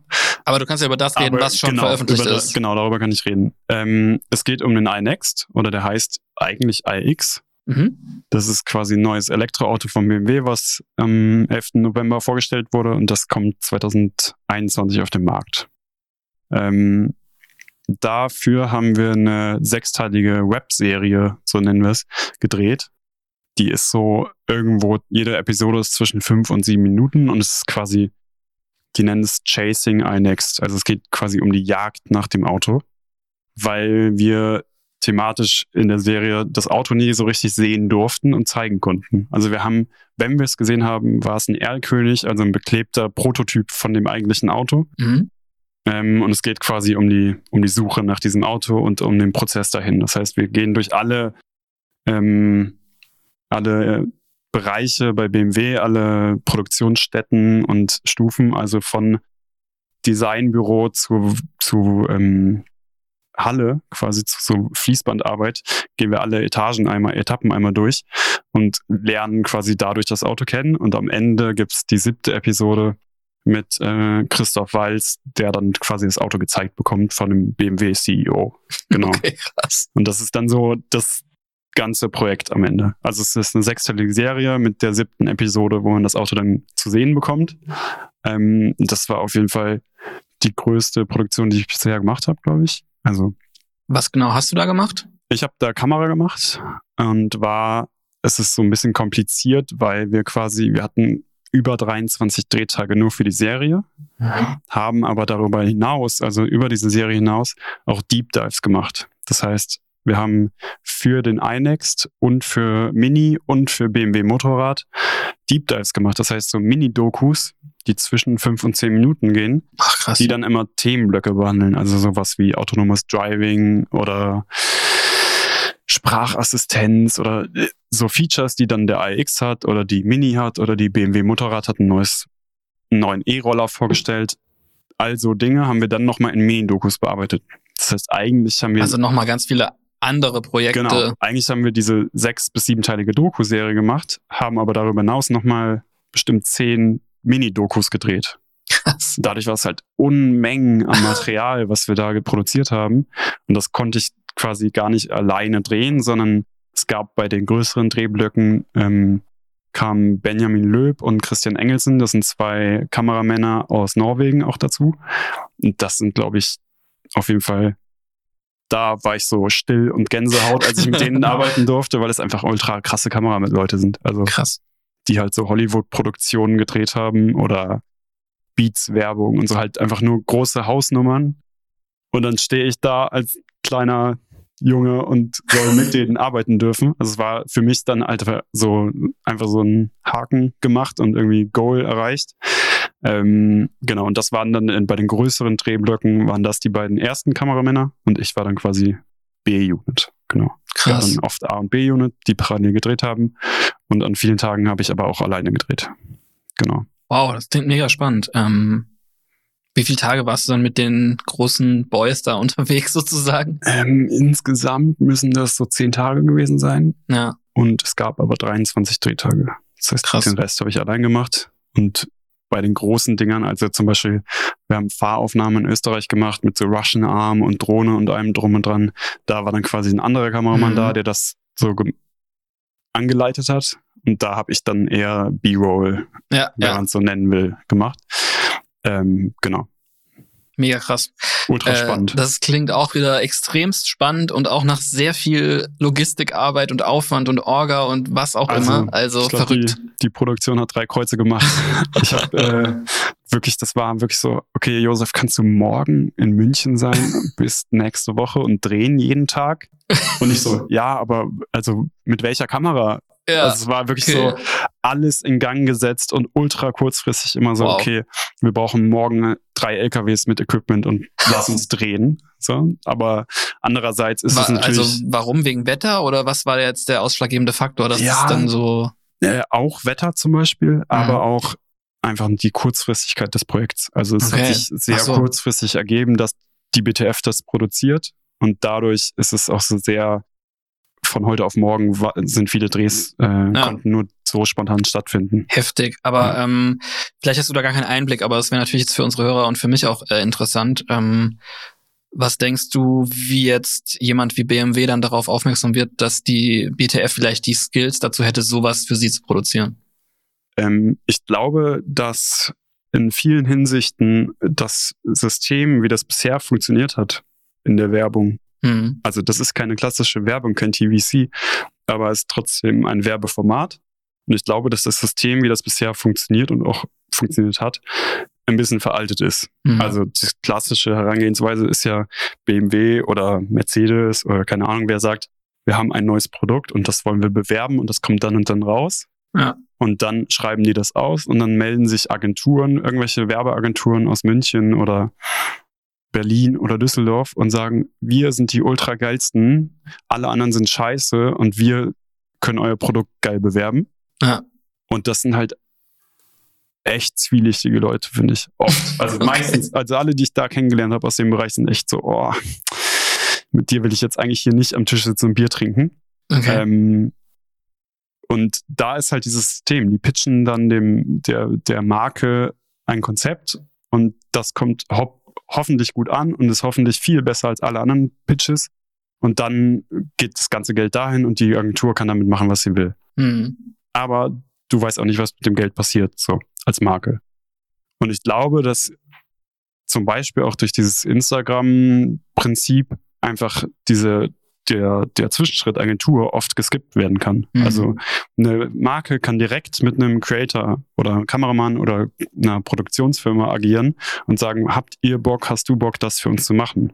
Und Ja. diese Agentur, die eigentlich nur Geld schluckt am Ende, weil ich Ja. habe viele Projekte gehabt, wo ich eine Anfrage über eine Agentur bekommen habe und die Agentur hat sich als Kreativdienstleister verkauft, Mhm. hat aber nichts anderes gemacht, als zu kommunizieren. Also ich habe Eigentlich nur mehr Aufwand. Genau. Ich habe gesagt, ich will für euch das und das machen. Dann sagt die Agentur, okay, klären wir mit dem Label. Label antwortet Agentur, nee.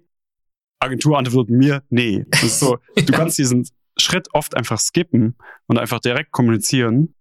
Ähm, und ich glaube, in dem Fall war das zum Beispiel auch so mit BMW, dass die gesagt haben, wir schreiben das gar nicht aus, wir suchen uns eine Produktionsfirma. Wer ist, kommt denn da in Frage? Wer spricht für solch ein Projekt? Lass uns die direkt anfragen. Ja. Genau. Krass. Ja, ey, mega spannendes Ding. Ähm, wir wollen uns jetzt nicht zu lange damit aufhalten, denn es gibt noch ein paar andere Sachen, aber äh, ich kriege hier langsam schon ein bisschen Zeitdruck. Zeitpanik, damit es, also mein, ich, die Leute sind ja gewohnt, dass der Podcast immer was länger geht, deswegen alles gut. Zum Einschlafen. Ich glaube, es ist auch äh, spannend genug, dass man auch weiterhin dranbleiben kann. Ich hoffe. Ähm, was ich auch noch kurz an, vielleicht nicht zu breit jetzt ansprechen wollte, war, ähm, dass du oder ihr als BTF ja auch ähm, eine Netflix-Serie produziert habt. Äh, How to Sell Drugs Online Fast nennt sich die. Äh, mittlerweile gibt's auch schon zwei Staffeln raus. Ähm, ich erinnere mich dran, äh, wir haben uns damals gesehen, als die erste gerade rauskam und ich fand es auch damals schon super spannend. Ähm, durfte auch bei dem Release-Event hier in Stimmt, Köln du warst auf der Premiere-Party. Genau, Ne? Ja, ja. witzig. Äh, auch unüblich, dass sowas in Köln stattfindet und Ja. nicht in Berlin. Deswegen ist das auf jeden Fall cool. Ähm, ja, auf jeden Fall auch, ähm, wo man auch an der ganzen Serie einfach die Handschrift oder den Stil der BTF natürlich sofort erkennt, wenn man so ein bisschen weiß, äh, was, was äh, von euch gemacht wird. Ähm, vielleicht kannst du da ja noch mal ganz kurz, ich weiß auch nicht, ist vielleicht auch viel zu umfangreich das Thema, aber Mhm. ähm, vielleicht kannst du einmal kurz uns sagen, wie es überhaupt dazu kam, dass dass man als Produktionsfirma dann so eine Netflix-Serie in Auftrag bekommt.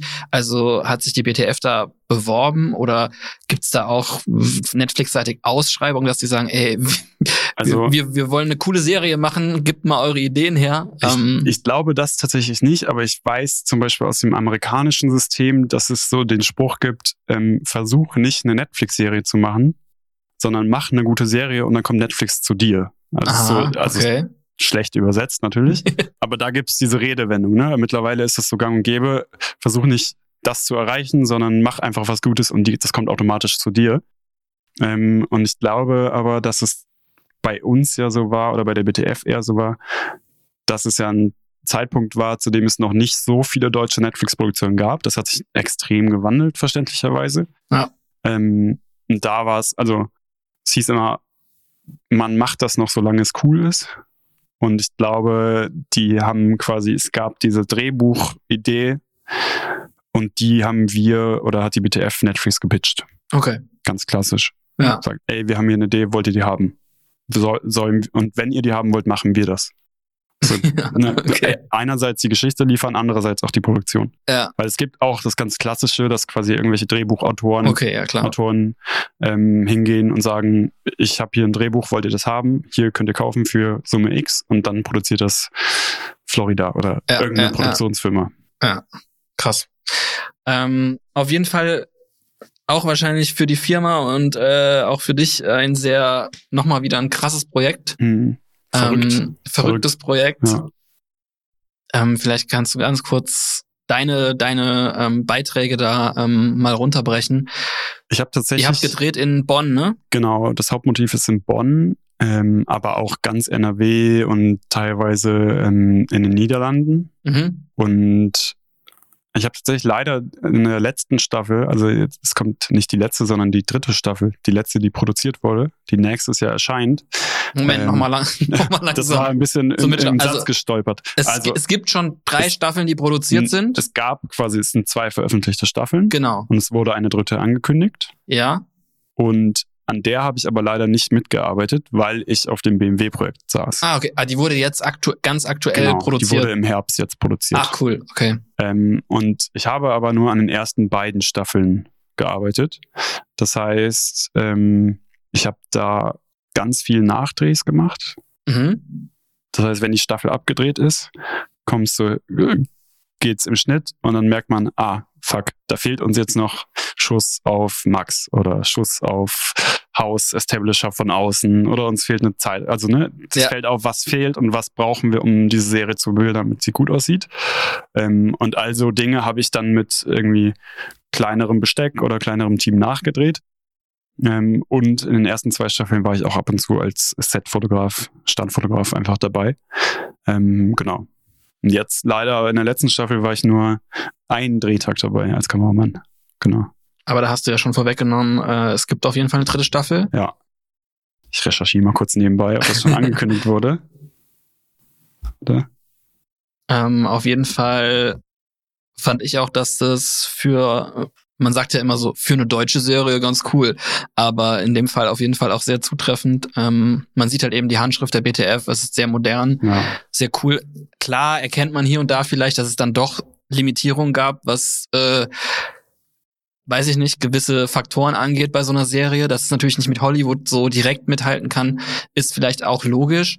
Aber ich fand trotzdem, es war eine sehr ähm, unterhaltsame Serie, die man halt auch super easy weggucken kann. Also es ist nicht Mhm. so, dass man so, wie man Ich glaube, so, das zeichnet die aus, dass Ja. man die so an Ja. einem Stück genau, bingen kann, ohne. Also eigentlich ist es so ein bisschen wie so ein langer Film und nicht eine genau, Serie. ja, Ähm, erstmal gute Nachrichten, es wurde angekündigt, wir können, müssen nichts rausschneiden. ähm, Wann kommt die dritte Staffel? Steht es auch schon fest? ich glaube, hier steht nichts. Nächstes Jahr. Nächstes Sommer Jahr. 21. Okay, krass. Dauert noch ein bisschen. Genau. Ähm, ja, ich finde, mittlerweile muss man nicht mehr sich verstecken hinter einer deutschen Produktion. Ganz lange habe ich auch selber gesagt, boah, deutscher Film, komm, geh weg. Komm, geh weg. Dafür gehe ich jetzt nicht ins Kino, außer so Ausnahmen wie Victoria oder äh, ab und zu gab es natürlich dann da doch äh, eine herausstechende Produktion. Aber ich glaube, spätestens nach Dark Ja, muss man sich nicht mehr verstecken. Also kann man auch sagen, auch Deutschland, auch die deutsche Filmlandschaft hat einfach ähm, aufgeholt. Also es, man, es gibt dafür dazu tatsächlich viele Studien und Berichte, dass einfach ähm, auch der Zweite Weltkrieg dazu beigetragen hat, dass die deutsche Film- und Künstlerlandschaft totalen Verzug hat im Vergleich zu Amerika. ach krass, okay. Also äh, wir waren ganz lange gestalterisch 20 Jahre hinterher, mindestens. Weil uns einfach all das, was es vielleicht mal gab oder was im Aufbau war, ist weg. Ähm, mittlerweile glaube ich aber, dass eben an Beispielen wie Dark oder vielleicht auch How to Sell, da kann ich nicht ganz objektiv bewerten, ähm, gibt es einfach so viel gute Produktion und so Produktionen, wo du denkst, boah, die ist safe nicht deutsch. ja. Und das liegt aber auch daran, dass einfach die Produktionen anfangen, andere Schauspieler zu besetzen. Also Ja. dass einfach nicht in jedem Film Lars Eidinger und Ist das nicht so? naja, doch Gefühlt ist leider schon, leider immer leider schon. ja. Aber ich finde, ein gutes Beispiel ist How to Sell Drugs, dass einfach der Hauptcast, davon kennt man nur die eine Schauspielerin, Lena Klenke, die kanntest du aus anderen Filmen, den Rest Ja. zum Glück vielleicht aus kleineren Rollen, aber nicht als Hauptdarsteller anderer Filme. Das hat, du hast einen komplett neuen Cast, der quasi erstmal für diese Serie spricht und nicht, ah, das ist doch der Schauspieler von dem und dem Film. Ja. So, und das hat, glaube ich, ganz gut getan, dass auch Netflix dazu beigetragen hat, einfach neue, ähm, nicht unbedingt junge, aber einfach neue Gesichter zu etablieren. Genau. Ja. Naja, auf jeden Fall spannend, Leute. Wenn ihr es noch nicht gesehen habt, äh, holt es mal nach. How to Sell Drugs Online Fast heißt die Serie und kann man echt super easy an einem Abend eine Staffel sich angucken. Ja, drei Stunden. Jeweils easy. drei Stunden, genau, sechs Folgen und ähm, kurzweilige, gute Unterhaltung auf jeden Fall.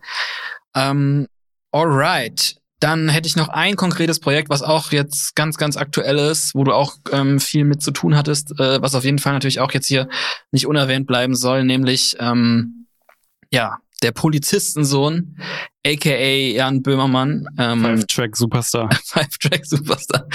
Die, äh, die meisten der Hörer werden wahrscheinlich äh, Jan Böhmermann kennen, gehe ich mal von aus. Und äh, die Polizistensohn-Serie ist ja mittlerweile schon fast legendär, würde ich fast sagen, ähm, was da an Tracks schon rausgepumpt wurde und auch immer mit extrem aufwendigen äh, Musikvideos zelebriert. Und ähm, das, was jetzt zuletzt rauskam, nämlich der Track Bürgermeister, mhm. heißt er so? Ja. Ja. Ähm, ist der letzte. Das ist der, deshalb Five-Track Superstar, weil es der fünfte und letzte Teil in der Ära des Polizistensohns ist. Und ähm, so wie ich gesehen habe, war das auch der Teil, wo du am meisten involviert warst oder bei dem davor auch schon, ne? Genau, also ich hatte jetzt, äh, ich würde es mal Ehre sagen, ich hatte die Ehre, die letzten beiden Teile zu drehen als Kameramann. Ähm, genau, der letzte ist ziemlich genau vor einem Jahr oder das war, glaube ich, eher so im September, Oktober 2019 erschienen. Der hieß Herz, Faust und Zwinker, Zwinker. Ja. Ähm, und der neueste Bürgermeister ist vor fünf Tagen erschienen und hat ja, fast krass. eine Million Aufrufe. Fast. Noch fast. nicht. genau. ähm, ja, vielleicht kannst du da noch mal ganz kurz auch umreißen, was äh, konkret deine Aufgaben da gewesen sind. Ähm, bei dem letzten Teil, also dem oder dem vorletzten Teil, Herzfaust und Zwinker Zwinker, das lief noch über die BTF. Ja. Da habe ich das quasi BTF intern als Kameramann gemacht. Ähm, ganz klassisch Kamera mit Regie geplant und ähm, das war so ein bisschen im Vergleich zu den Videos davor, also ich, die sind alle ultra krass produziert und auch ja. vor allem der erste und der dritte Teil, finde ich, sind eigentlich so die, muss ich ehrlich sein, so die schönsten Videos. Mhm. Die ähm, schlimmsten oder die schönsten? Die schönsten. Die schönsten. Nicht schlimm. Schön. Ästhetisch. Ästhetisch, ähm, ja. Aber ich glaube, dass der Teil, den ich da letztes Jahr mit dem Team produziert habe, dass der äh, so ein bisschen diese neue Ära angerissen hat. Mhm. Also einfach, weil nur, also das Team ausschließlich aus junge, jüngeren Leuten bestand und wir die Chance hatten, das umsetzen zu dürfen, ohne dass man ähm, sehr erfahrene Leute dabei hatte. Ähm, und das zeigt sich, glaube ich, auch in, der, in dem Stil einfach, weil das mhm. äh, im Vergleich zu den Videos davor schon ein krasser Stilbruch ist aber trotzdem an diese äh, Polizistensohn-Ära anschließt. Genau. Und dieses Jahr habe ich das erste Mal quasi das Polizistensohn-Video als Freelancer gedreht mhm. für das ZDF-Magazin Royal, was von einer Produktionsfirma produziert wird. Ähm, und das habe ich zusammen mit der We Own You Agency, einer Kölner Produktionsfirma, auch gemacht. Okay. Ähm, genau, und da auch ganz klassisch Kameramann mit den Regisseuren geplant, wie das aussehen soll und dann vor Ort umgesetzt.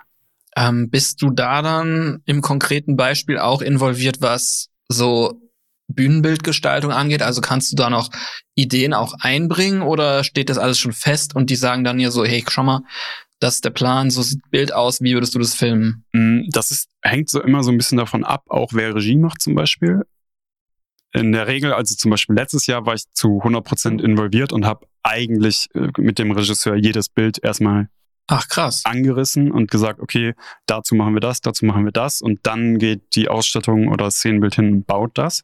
Also das heißt, da warst du wirklich bei der Entwicklung genau. des Bildes auch dabei. Ja.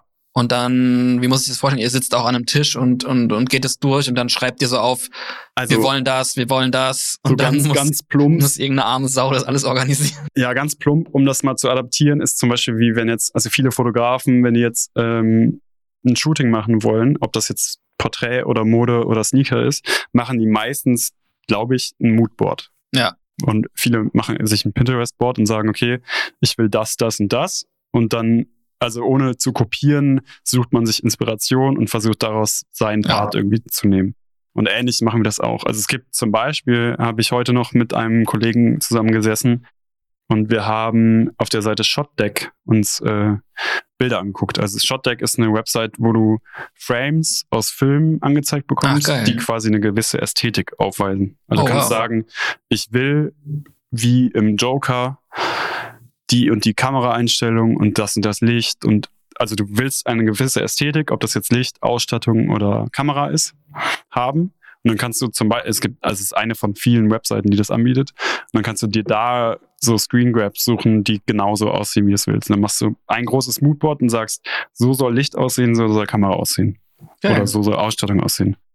Ähm, und so geht man dann da vor. Also oft sind es auch Pinterest oder so Moodboards, die man sich zusammenbastelt, irgendwelche PDFs. Und damit kannst du dann weiterarbeiten und sagen, in welche Richtung wollen wir gehen. Krass. Genau. Und jetzt bei der letzten Produktion war ich nicht ganz so viel involviert, weil diese Produktionsfirma die meiste Vorarbeit auf jeden Fall geleistet hat. Ja. Ähm, ich habe aber dann, also oft muss man einfach vor Ort am Set reagieren und sagen, so wie ihr zum Beispiel euch das gedacht habt, funktioniert das nicht. Wenn ich jetzt durch die Kamera gucke, merke ich, vielleicht sollten wir es so und so machen. Und im konkreten Fall ist es zum Beispiel so, dass wir ganz lange noch nach einem extra Set gesucht haben. Also quasi, wir haben ähm, so der klassische Aufbau von einem Musikvideo ist, du hast eine Performance-Ebene, mindestens eine, die abgekoppelt von allem, was du drehst, quasi funktioniert. Das heißt, ja. jetzt zum Beispiel Jan steht vor einem Hintergrund und rappt einfach in die Kamera. Ja. Und darüber hinaus hast du aber dein Musikvideo, was zum Beispiel szenisch funktioniert. Also es gibt natürlich alle möglichen Alternativen auch, aber du hast Handlung A und du hast Handlung B und das wird verschnitten und Handlung B ist im Zweifel diese Performance-Ebene. Ja, ja, ja. Und für diese Performance-Ebene, boah, es war ein langer Ausschenker, äh, haben wir jetzt einen, äh, haben wir immer noch ein Bild gesucht ganz lange und dann ist uns vor Ort eingefallen, ey, ich habe doch so eine 8mm Optik vom Verleih geholt, lass uns doch damit mal einfach einen Raum bauen und so ein, so ein 2000er Musik-Rap-Video-Ästhetik fahren. Also einfach so 2000er Rap-Videos waren ganz oft so äh, animierte weirde Räumlichkeiten, wo Rapper oder RapperInnen vor acht, vor, vor so Fisheye-Optiken ja. standen und in die Kamera gespittet haben. So wirklich so mit der Nase Rhymes an der Optik. Kommt mir da in genau, Buster Rhymes und all so Sachen. Und so weirde, weirde Räume im Hintergrund. Genau so was wollten wir dann haben und haben wir, habe ich halt diese eine Optik vom Verleih geholt ähm, und dann haben wir überlegt, okay, wir fahren ja diese Bürgermeister-Wahlplakate überall, kleben die an Wände und so, lass doch mal einen Raum ja. 360 Grad, also einfach nur oder 180 Grad komplett damit plakatieren. Deckenbode, Wände voll mit diesen Plakaten und den da ja. reinstellen. So, und das war ein Beispiel für, man entwickelt spontan eine Idee, sucht sich eine Inspiration, 2000er Rap-Video, Ästhetik, sagt, okay, was macht es aus? Man hat einen weirden Raum, den du so in der Realität nicht hast, und du hast einen Look von der Kamera, setzt das um. Ja, krass. Genau. Ja, auch wieder ein sehr, sehr spannendes Thema, wo wir jetzt noch äh, natürlich viel, viel drüber reden könnten, aber wir machen da mal an der Stelle einen Haken. Ähm, auch da, wenn ihr es euch anschauen wollt, einfach mal Polizistensohn bei YouTube eingeben. Alle Videos sind da online. Knackt die Million, Knack, Leute. Knackt die Million, erst dann wird Josef bezahlt. Nee, Quatsch. natürlich nicht, aber ähm, bitte. bitte, lasst, lasst die Leute hier, die Beteiligten YouTube-Klick-Millionäre werden. Äh, ich bin sicher, das wird früher oder später passieren. Ich glaube auch. Ähm, ja, dann äh, lass uns noch mal ein bisschen auf eine äh, bisschen ähm, deine persönliche äh, Ebene kommen, nämlich ähm, es ist ja so, dass du du hast jetzt super viel berichtet von den Sets, ähm, an denen du immer zugange bist als Kameramann hauptsächlich. Aber was mir auch aufgefallen ist, dass du auch immer wieder, ähm, du hast auch vorhin kurz gesagt, dass du der Haus- und Hoffotograf sozusagen geworden bist bei der BTF auch wenn das immer so ein bisschen herabwürdigend klingt, finde ich. Ähm, aber auf jeden Fall fällt auf, dass du auch immer mal wieder ja Porträts von beteiligten Schauspielern machst, dass du am Set halt irgendwie das ausnutzt, äh, was da vielleicht gerade gegeben ist. Vielleicht gibt's auch hier und da mal Pausen, wo du einfach Zeit hast und Kamera dabei hast und dann einfach Fotos machen willst. Ähm, ist das oder ein Fakt ist natürlich, dass das auf jeden Fall so eine Art äh, Baustein von deinem gesamten Look and Feel ist, wenn man jetzt so deine Webseite oder deinen Insta-Feed sich anguckt, dass das so eine Mischung aus eben diesen krassen Riesenprojekten ist, aber auch immer wieder relativ simple Porträt-Foto-Geschichten. Ähm, bist du da, würdest du sagen, ähm, ja, dass du da so bewusst das machen willst und die Chancen wahrnehmen willst? Oder glaubst du, viele, vor allem von den Fotosachen, äh, basieren dann einfach so auf spontanen Zufallsaktionen? Also ich mittlerweile ist das echt, ähm, habe ich beobachtet, dass ich zum Beispiel bei ganz vielen Projekten noch nicht mal mehr eine Fotokamera bewusst mitnehme. Okay, also dass krass. ich mir denke, okay, ich drehe heute das und das. Mm, Dann lasse ich die Kamera lieber zu Hause. Weil einerseits will ich mich auf meine Rolle und das Projekt zu 100% konzentrieren, weil ich genau weiß, was passiert, wenn ich das nicht tue. ja. Und andererseits denke ich mir, am Ende sind die Fotos, die ich dann mache, auch gar nicht so gut, als dass die was, also als über den emotionalen Wert hinaus haben die keinen Wert. Ja. Weil es ist, wenn ich als Kameramann zum Beispiel arbeite, dann bin ich eben nicht der Fotograf in dem Moment. Ja. Und dann ist es in dem Moment auch nicht mehr als nur ein Making-of oder ein Standbild, was da entsteht. Dann kann ich es doof gesagt auch gleich sein lassen. Also dann ist es so ein bisschen verschwendete Mhm. Emotion, Arbeit, Geld, whatever. Ich habe aber trotzdem oft die Kamera mit und denke mir, hm, jetzt in der Pause mache ich mal das. Ganz, ganz selten, wenn ich zum Beispiel ein Musikvideo drehe oder so, sage ich, boah, den Künstler hätte ich auch schon gern mal einfach porträtiert und fotografiert. Ja. Auch wenn ich den kompletten Musikvideo mit dem gedreht habe, habe ich lieber noch dieses eine Foto auch. Für Ja. mich, für, für mein Portfolio, whatever. Ähm, genau, deshalb, früher habe ich das viel, viel mehr gemacht, aber es lag, glaube ich, auch daran, dass ich eine andere Position hatte und mehr Zeit hatte dafür. Ja. Heute mache ich es eher selten und auch nur dann, wenn ich weiß, that's the shot. So, da, das will ich auf jeden Fall haben. Ähm, genau, und es ist auch, ich habe auch gestern als, also ich habe mir gestern so kurz drüber Gedanken gemacht, wo wir darüber quatschen und dann dachte ich mir, boah, krass, ich habe in letzter Zeit einfach ultra wenig fotografiert. Also Mhm. ich habe ein Projekt irgendwie für ein paar Freunde gemacht ähm, und ansonsten, glaube ich, seit drei Monaten nicht beruflich die Kamera in der Hand gehabt für Ja, Fotos. krass. Und das ist so, das war auf jeden Fall, glaube ich, die längste Zeit, die das jetzt, die ich jemals hatte, dass das nicht passiert ist. Aber es zeigt auch, dass sich einfach die Richtung ein bisschen ändert. Ja, Genau. die äh, Gewichtung einfach da mehr. Ja. ja. Ja, ich meine, am Ende des Tages äh, ist es wahrscheinlich auch eine Frage der Professionalität. Also es würde, ich stelle mir das gerade halt nur super, also als Außenstehender, wenn ich da stehen würde am Set, zum Beispiel jetzt als, weiß ich nicht, Hilfskraft, whatever, ähm, und würde dann sehen, okay, äh, du, oh, der Kameramann, krass, und dann in irgendeinem Moment würdest du dann so sagen, äh, hier, Moritz, äh, lass mal, ich habe hier noch meine Kamera dabei, lass mal noch ein paar Mhm, Fotos mhm. machen. Ich glaube, es könnte, also ich stelle mir das so vor, gerade an so einem riesen Set, wenn dann viele Leute da stehen, ähm, die man vielleicht auch nicht unbedingt alle kennt, vielleicht dann so, äh, das auch so ein bisschen unprofessionell rüberkommt, wenn man dann so plötzlich so nach dem Motto, ah, jetzt habe ich den ja schon mal da, jetzt muss ich ihn mal schnell noch Noch abblitzen. ja, also abgesehen davon, dass es vielleicht für dich als Fotograf teilweise sehr reizvoll sein kann. Mhm. Also stelle ich mir vor, wenn du schon so geiles Setting hast. Ähm, aber auf der anderen Seite denke ich mir, ist mir gerade so eingefallen, könnte auch für den einen oder anderen ein bisschen, Ein äh, bisschen, weird, unprofessionell rüberkommen, wenn man dann so auf einmal noch anfängt, äh, Fotos zu knipsen. Also ich glaube, ein gutes Beispiel dafür, dass das funktioniert, ist der, ich habe den Namen leider vergessen, der Regisseur von ähm, Dark, mhm. weil der fotografiert auch leidenschaftlich und fotografiert unglaublich gut. Okay, ich glaube, krass. der hat einfach immer, bei Dark hatte der immer eine Mamiya 7 oder eine Fuji GW 690 Oh, im Set. das und klingt hat halt super- einfach Super von spannend. jedem Setting und von jedem Schauspieler ultra geile Mittelformat-Porträts in dieser Okay, Dark-Szenerie gemacht. Ne? Ja, aber das ist doch, das, Und das- ist wiederum, aber das gibt natürlich, glaube ich, auch die Position her, ne? dass du Ja. sagst, du hast jemanden in einer Position, der oder die ist eine ultra krasse Regisseurin und kann auch noch fotografieren. Dann ist es natürlich so ein, ja, dann nehme ich es auch mit und es äh, kostet keinen Mehrwert Ja. und es verschwendet hoffentlich, also sollte keine Zweit Zeit kosten. So, das ist, glaube ich, der Kompromiss, dass es funktioniert. Es darf keine, kein Aber Mehraufwand sein. so rein für mein Verständnis jetzt in der Hierarchie ist der Regisseur auch so ganz oben, oder? Ja, ja, schon. Also das heißt, der kann Also, sich das, oder der Unter oder dem Regisseur kommt dann äh, der, der oder die Kameramann, äh, Frau ja, und danach so, so doof gesagt der Rest, aber oft sind die Hierarchien viel das heißt, flacher. ne? als als Regisseurin kann man sich das dann auch einfach rausnehmen, sozusagen. Ja, im Zweifel schon, wobei ich das noch nie erlebt habe. Also dieser ja. Regisseur von Dark ist der einzige, den ich kenne, der das macht. Also ich habe das in meinem Leben noch nicht mitbekommen, dass das jemand tut. Und Aber ich sag mal, er hat dann wahrscheinlich einfach von sich aus den Drive, das machen zu wollen. Ja, das Ding und ist kann ja, das dann am Ende auch durchziehen ja, irgendwie. Ich glaube, das Ding ist ja am Ende, vor allem bei so einem Projekt wie Dark oder bei einer Serie, das ist hier zum Beispiel auch Euphoria, diese ähm, oh, ja. HBO-Serie. Mega gut. Die haben unglaublich geile Fotos und Content, der ja. immer da entsteht und auch für Kampagnen genutzt wird. Ja. Weil da einfach, du hast nach einer gewissen Zeit, kennt sich das ganze Team.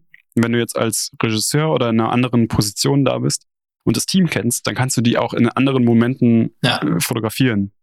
Aber das kannst du natürlich nicht am ersten Tag. Und im Zweifel, wenn du ein Musikvideo drehst, ist das vielleicht jetzt auch nicht das Ding, wo du das machst. Wenn du die Person kennst, zum Beispiel, ich glaube, dass ich zum Beispiel bei Jan, wenn ich mit dem Musikvideo drehe, immer hingehen könnte und sagen würde, ey, lass mal gerade noch ein Foto machen, da hinten ist geiles Licht. Mhm. Aber das kann ich auch nur machen, weil ich mittlerweile seit fünf Jahren mit ihm zusammenarbeite. Immer mal wieder, jetzt nicht mehr ja. so viel, aber so wenn Ihr du. kennt euch halt gut. Genau, man, oder man weiß, wer der andere ist und weiß, was der tut. So. Und er vertraut ja auch so weit, dass er weiß, okay, wenn der sagt, das lohnt sich da ein Foto zu machen, dann. Ja, ich hoffe. Ich hoffe. dann wird sich auch wahrscheinlich lohnen oder. Genau. Ähm, ja. ja, aber das ist gerade auch Euphoria, da stelle ich mir vor, das ist ja auch so von der Bildsprache her so extrem stark und ähm, ja. wenn da halt ja, wie du sagst, das kann man sich dann gut vorstellen, dass dann so ein Bühnenbild, was genutzt wird, wo gerade vielleicht eine sehr intime, aussagekräftige Szene gedreht wurde. Und das ist ja auch in der Serie so super mm, psychedelisch oder wie soll man mhm. sagen, so, ja, so, so bisschen transzendent Druggy. alles, druggy.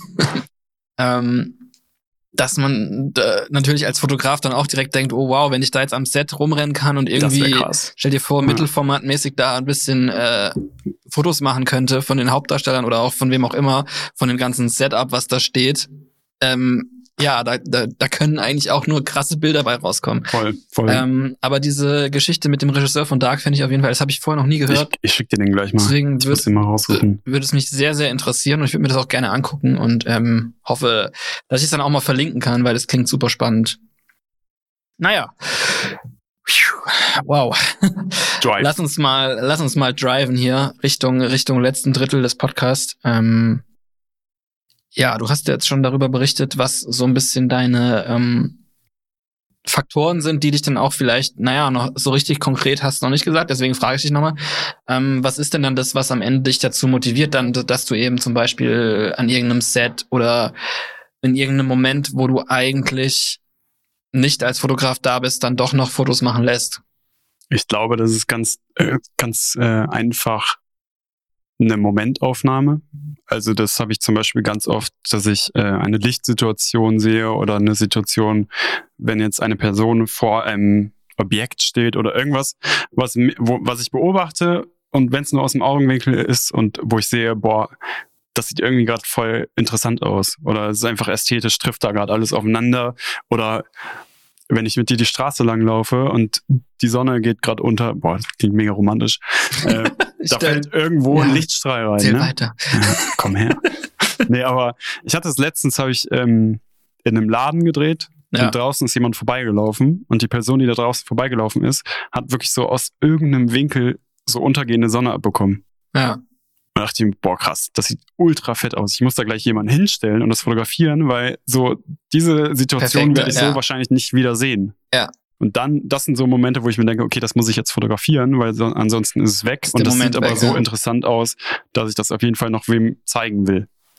Krass. Das sind so Situationen, wo ich sagen würde, da ist so der Drive und da ist ähm, die Antrie der Antrieb, warum ich das mache da kann man dann ja auch generell, vielleicht ist es auch ein sehr gutes Beispiel, um sich so vor Augen zu führen, dass du, äh, du kriegst es ja schon irgendwie hin, auch wenn man sich deine Webseite anguckt oder dein Insta-Feed, ähm, da ist schon, auch wenn es sehr konträre Inhalte sind irgendwie, also einmal ein sehr aufwendiger Film irgendwie und auf der anderen Seite simple Fotografie, aber im Gesamtbild gibt's irgendwie ein rundes Bild ab und ähm, heißt das oder oder kann man daraus schlussfolgern, was du gerade berichtet hast, dass es so deine Herangehensweise beim Fotografieren auch sehr cineastisch ist, also dass du nach so Szenen suchst, die irgendwie in sowohl Foto als auch Film funktionieren könnten? Hm, Ich glaube, das habe ich lang versucht zu erreichen. Aber ehrlich gesagt sehe ich das zum Beispiel bei mir gar nicht. Also ich kenne viele, die zum Beispiel cineastisch fotografieren Ja. wollen, aber gar keinen Film machen. Ja. Und das ist, ich finde, das ist eine gewisse Stilart. Das ist zum Mhm. Beispiel, machen viele so diese, diese Mittelformat-Fotografie, die Porträts in bestimmten Umgebungen machen. Und Mhm. jetzt mal, um es ganz einfach zu sagen, ähm, dieses amerikanische, jemand sitzt in einem Waschsalon oder in einem Ja. amerikanischen Restaurant und du hast so eine gewisse Tiefen und Schärfe und eine gewisse Lichtstimmung und so. Das sind so, die, da, daran denke ich, wenn jemand sagt, er fotografiert cineastisch. Ja. Also es ohne dem was absprechen zu wollen. Das ist total ästhetisch und das hat diese gewisse Ästhetik. Ja. Aber ich würde zum Beispiel nicht so sagen, dass ich so fotografiere, sondern ich vers entweder fotografiere ich aus so Momenten heraus ähm, oder ich versuche das so zu inszenieren. Aber äh, mir fehlt gerade so ein bisschen die Worte dafür, das zu beschreiben. Aber ich glaube, dass ich nicht in diese Kategorie falle, sondern Aber dass es vielleicht ja ein vielleicht dadurch, dass bisschen ich unbewusst. ja, genau. Also dadurch, dass ich im, im, aus dieser Ja. Filmrichtung komme, vielleicht unbewusst so äh, arbeite.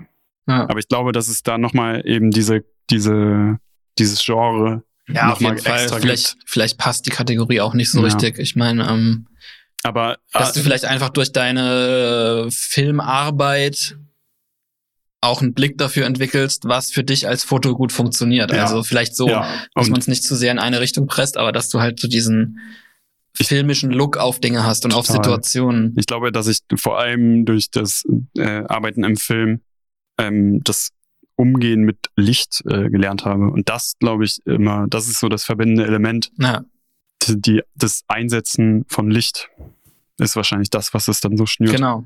Ähm, und darüber hinaus, was mir direkt eingefallen ist, ist so, dass ich auch so ein bisschen äh, mich immer ausprobiere und immer versuche, irgendwie mich selber zu fordern, indem ich sage, ich arbeite auch über die Bereiche hinaus mit dem Medium. Also ich arbeite als Kameramann und mache aber schon immer viel Fotografie, aber das ist nicht, also das reicht irgendwie manchmal nicht, um mich zufriedenzustellen in, in, im kreativen Sinne. Mhm. Deshalb versuche ich mich immer zu fordern und zu sagen, okay, was könnte ich noch machen? Dann, Okay. Also ich habe zum Beispiel letztens angefangen, äh, und das will ich eigentlich auch noch ein bisschen festigen, äh, mit Polaroids zu arbeiten, aber nicht im, in dem Sinne, ich mache ein Polaroid von dir und das veröffentliche ich, sondern ich versuche das Medium Polaroid anzufassen und zu sagen, okay, ich ziehe da jetzt das Negativ raus und will das nochmal auf Papier bringen oder so. Also ich versuche immer, oder mit äh, Typografie oder äh, Grafik zu arbeiten. Also ja.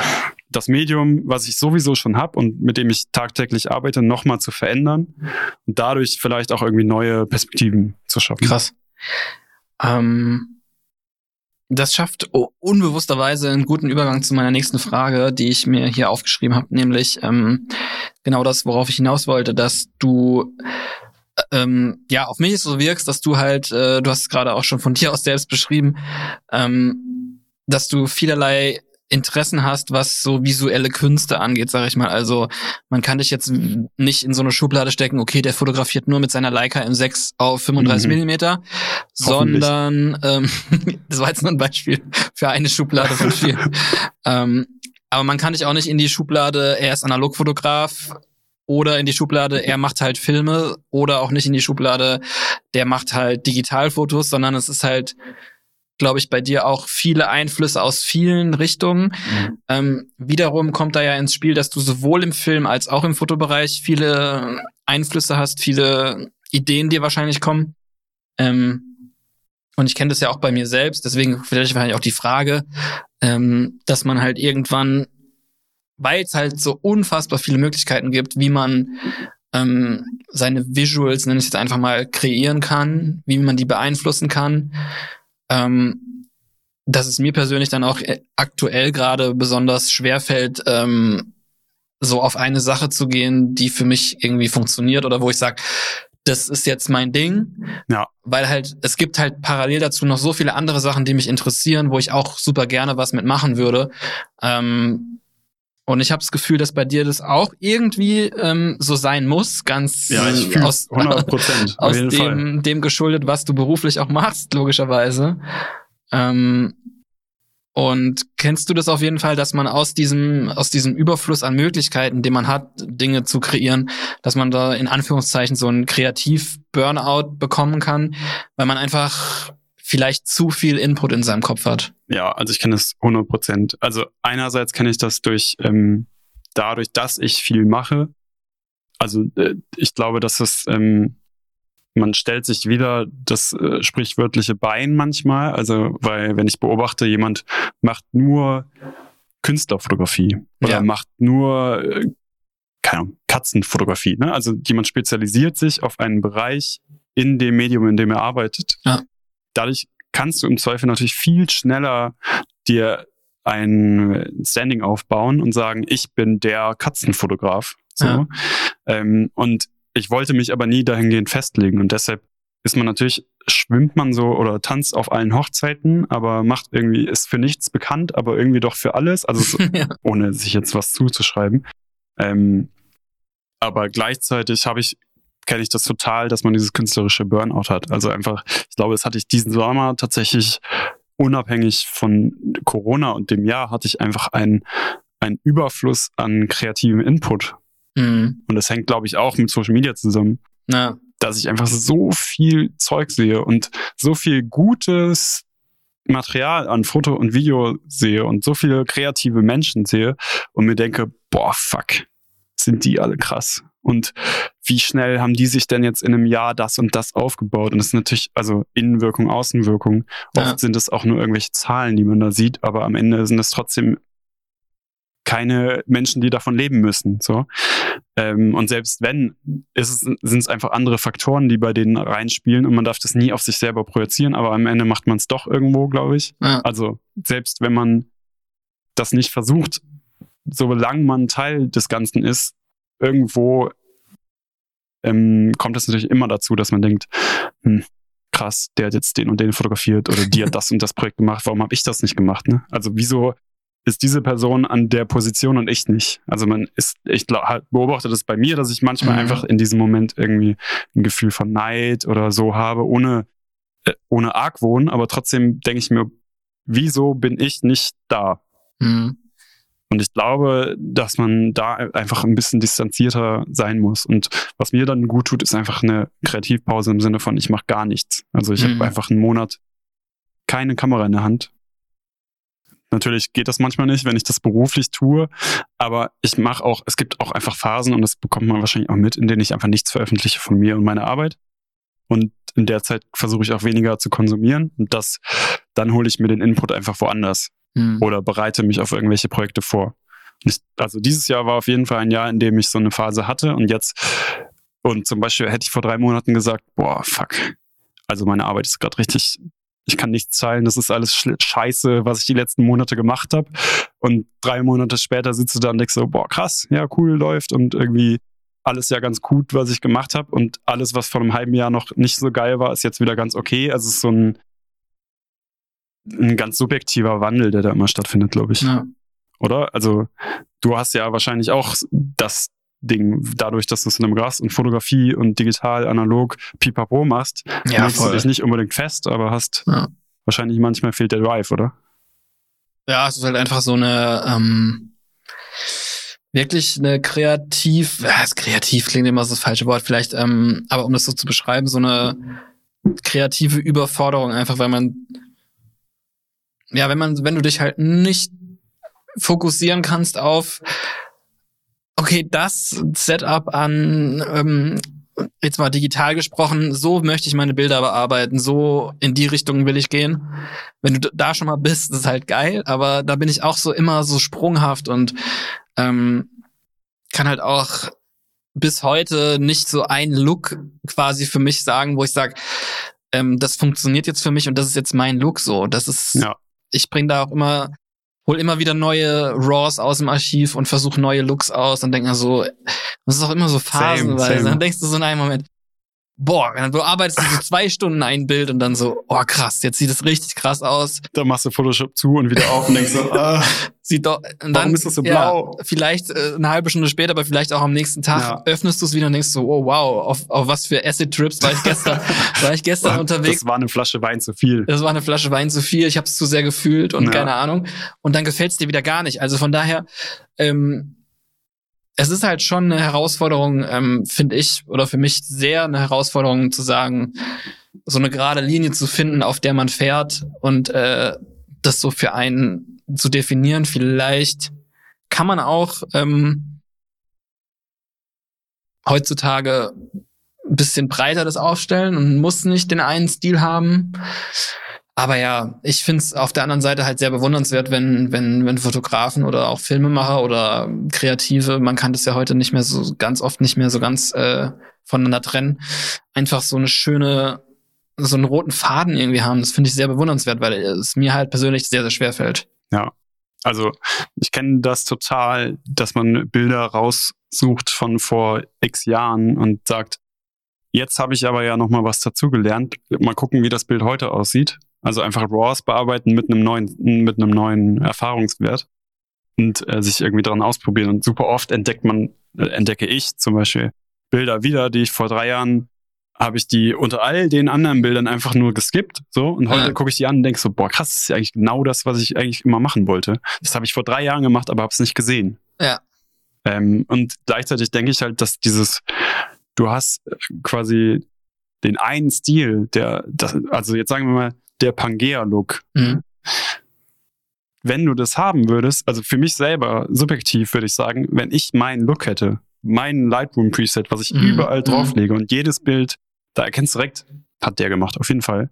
Da wäre mir irgendwann langweilig, weil Mhm. dann Mhm. ist es ja so ein, also in dem Sinne ein eigengefahrenes System. Und dann sind wir für mich schnell wieder bei diesem Studiofotografen, Ja. der in seinem Keller hockt und Porträts für Passbilder wegmacht und vielleicht mal eine Hochzeit fotografiert oder Aktbilder oder so Quatsch. ja. Also, ne? Und dann bin ich für mich an einem Punkt, wo ich denke, wenn das mein Alltag ist und wenn, wenn der eine Lightroom-Look und der Ja. eine Stil zu fotografieren mein Ding ist, dann ist mir langweilig. Dann ist Das es stimmt auch jeden wieder. Tag das gleiche Ding, was ich tue. Und deshalb glaube ich auch, dass zum Beispiel ich auf allen Hochzeiten tanze und du wahrscheinlich auch und man sich selber so ausprobiert und sagt, ich mache das, das und das und nicht nur das, ja. weil mir sonst schnell langweilig wäre.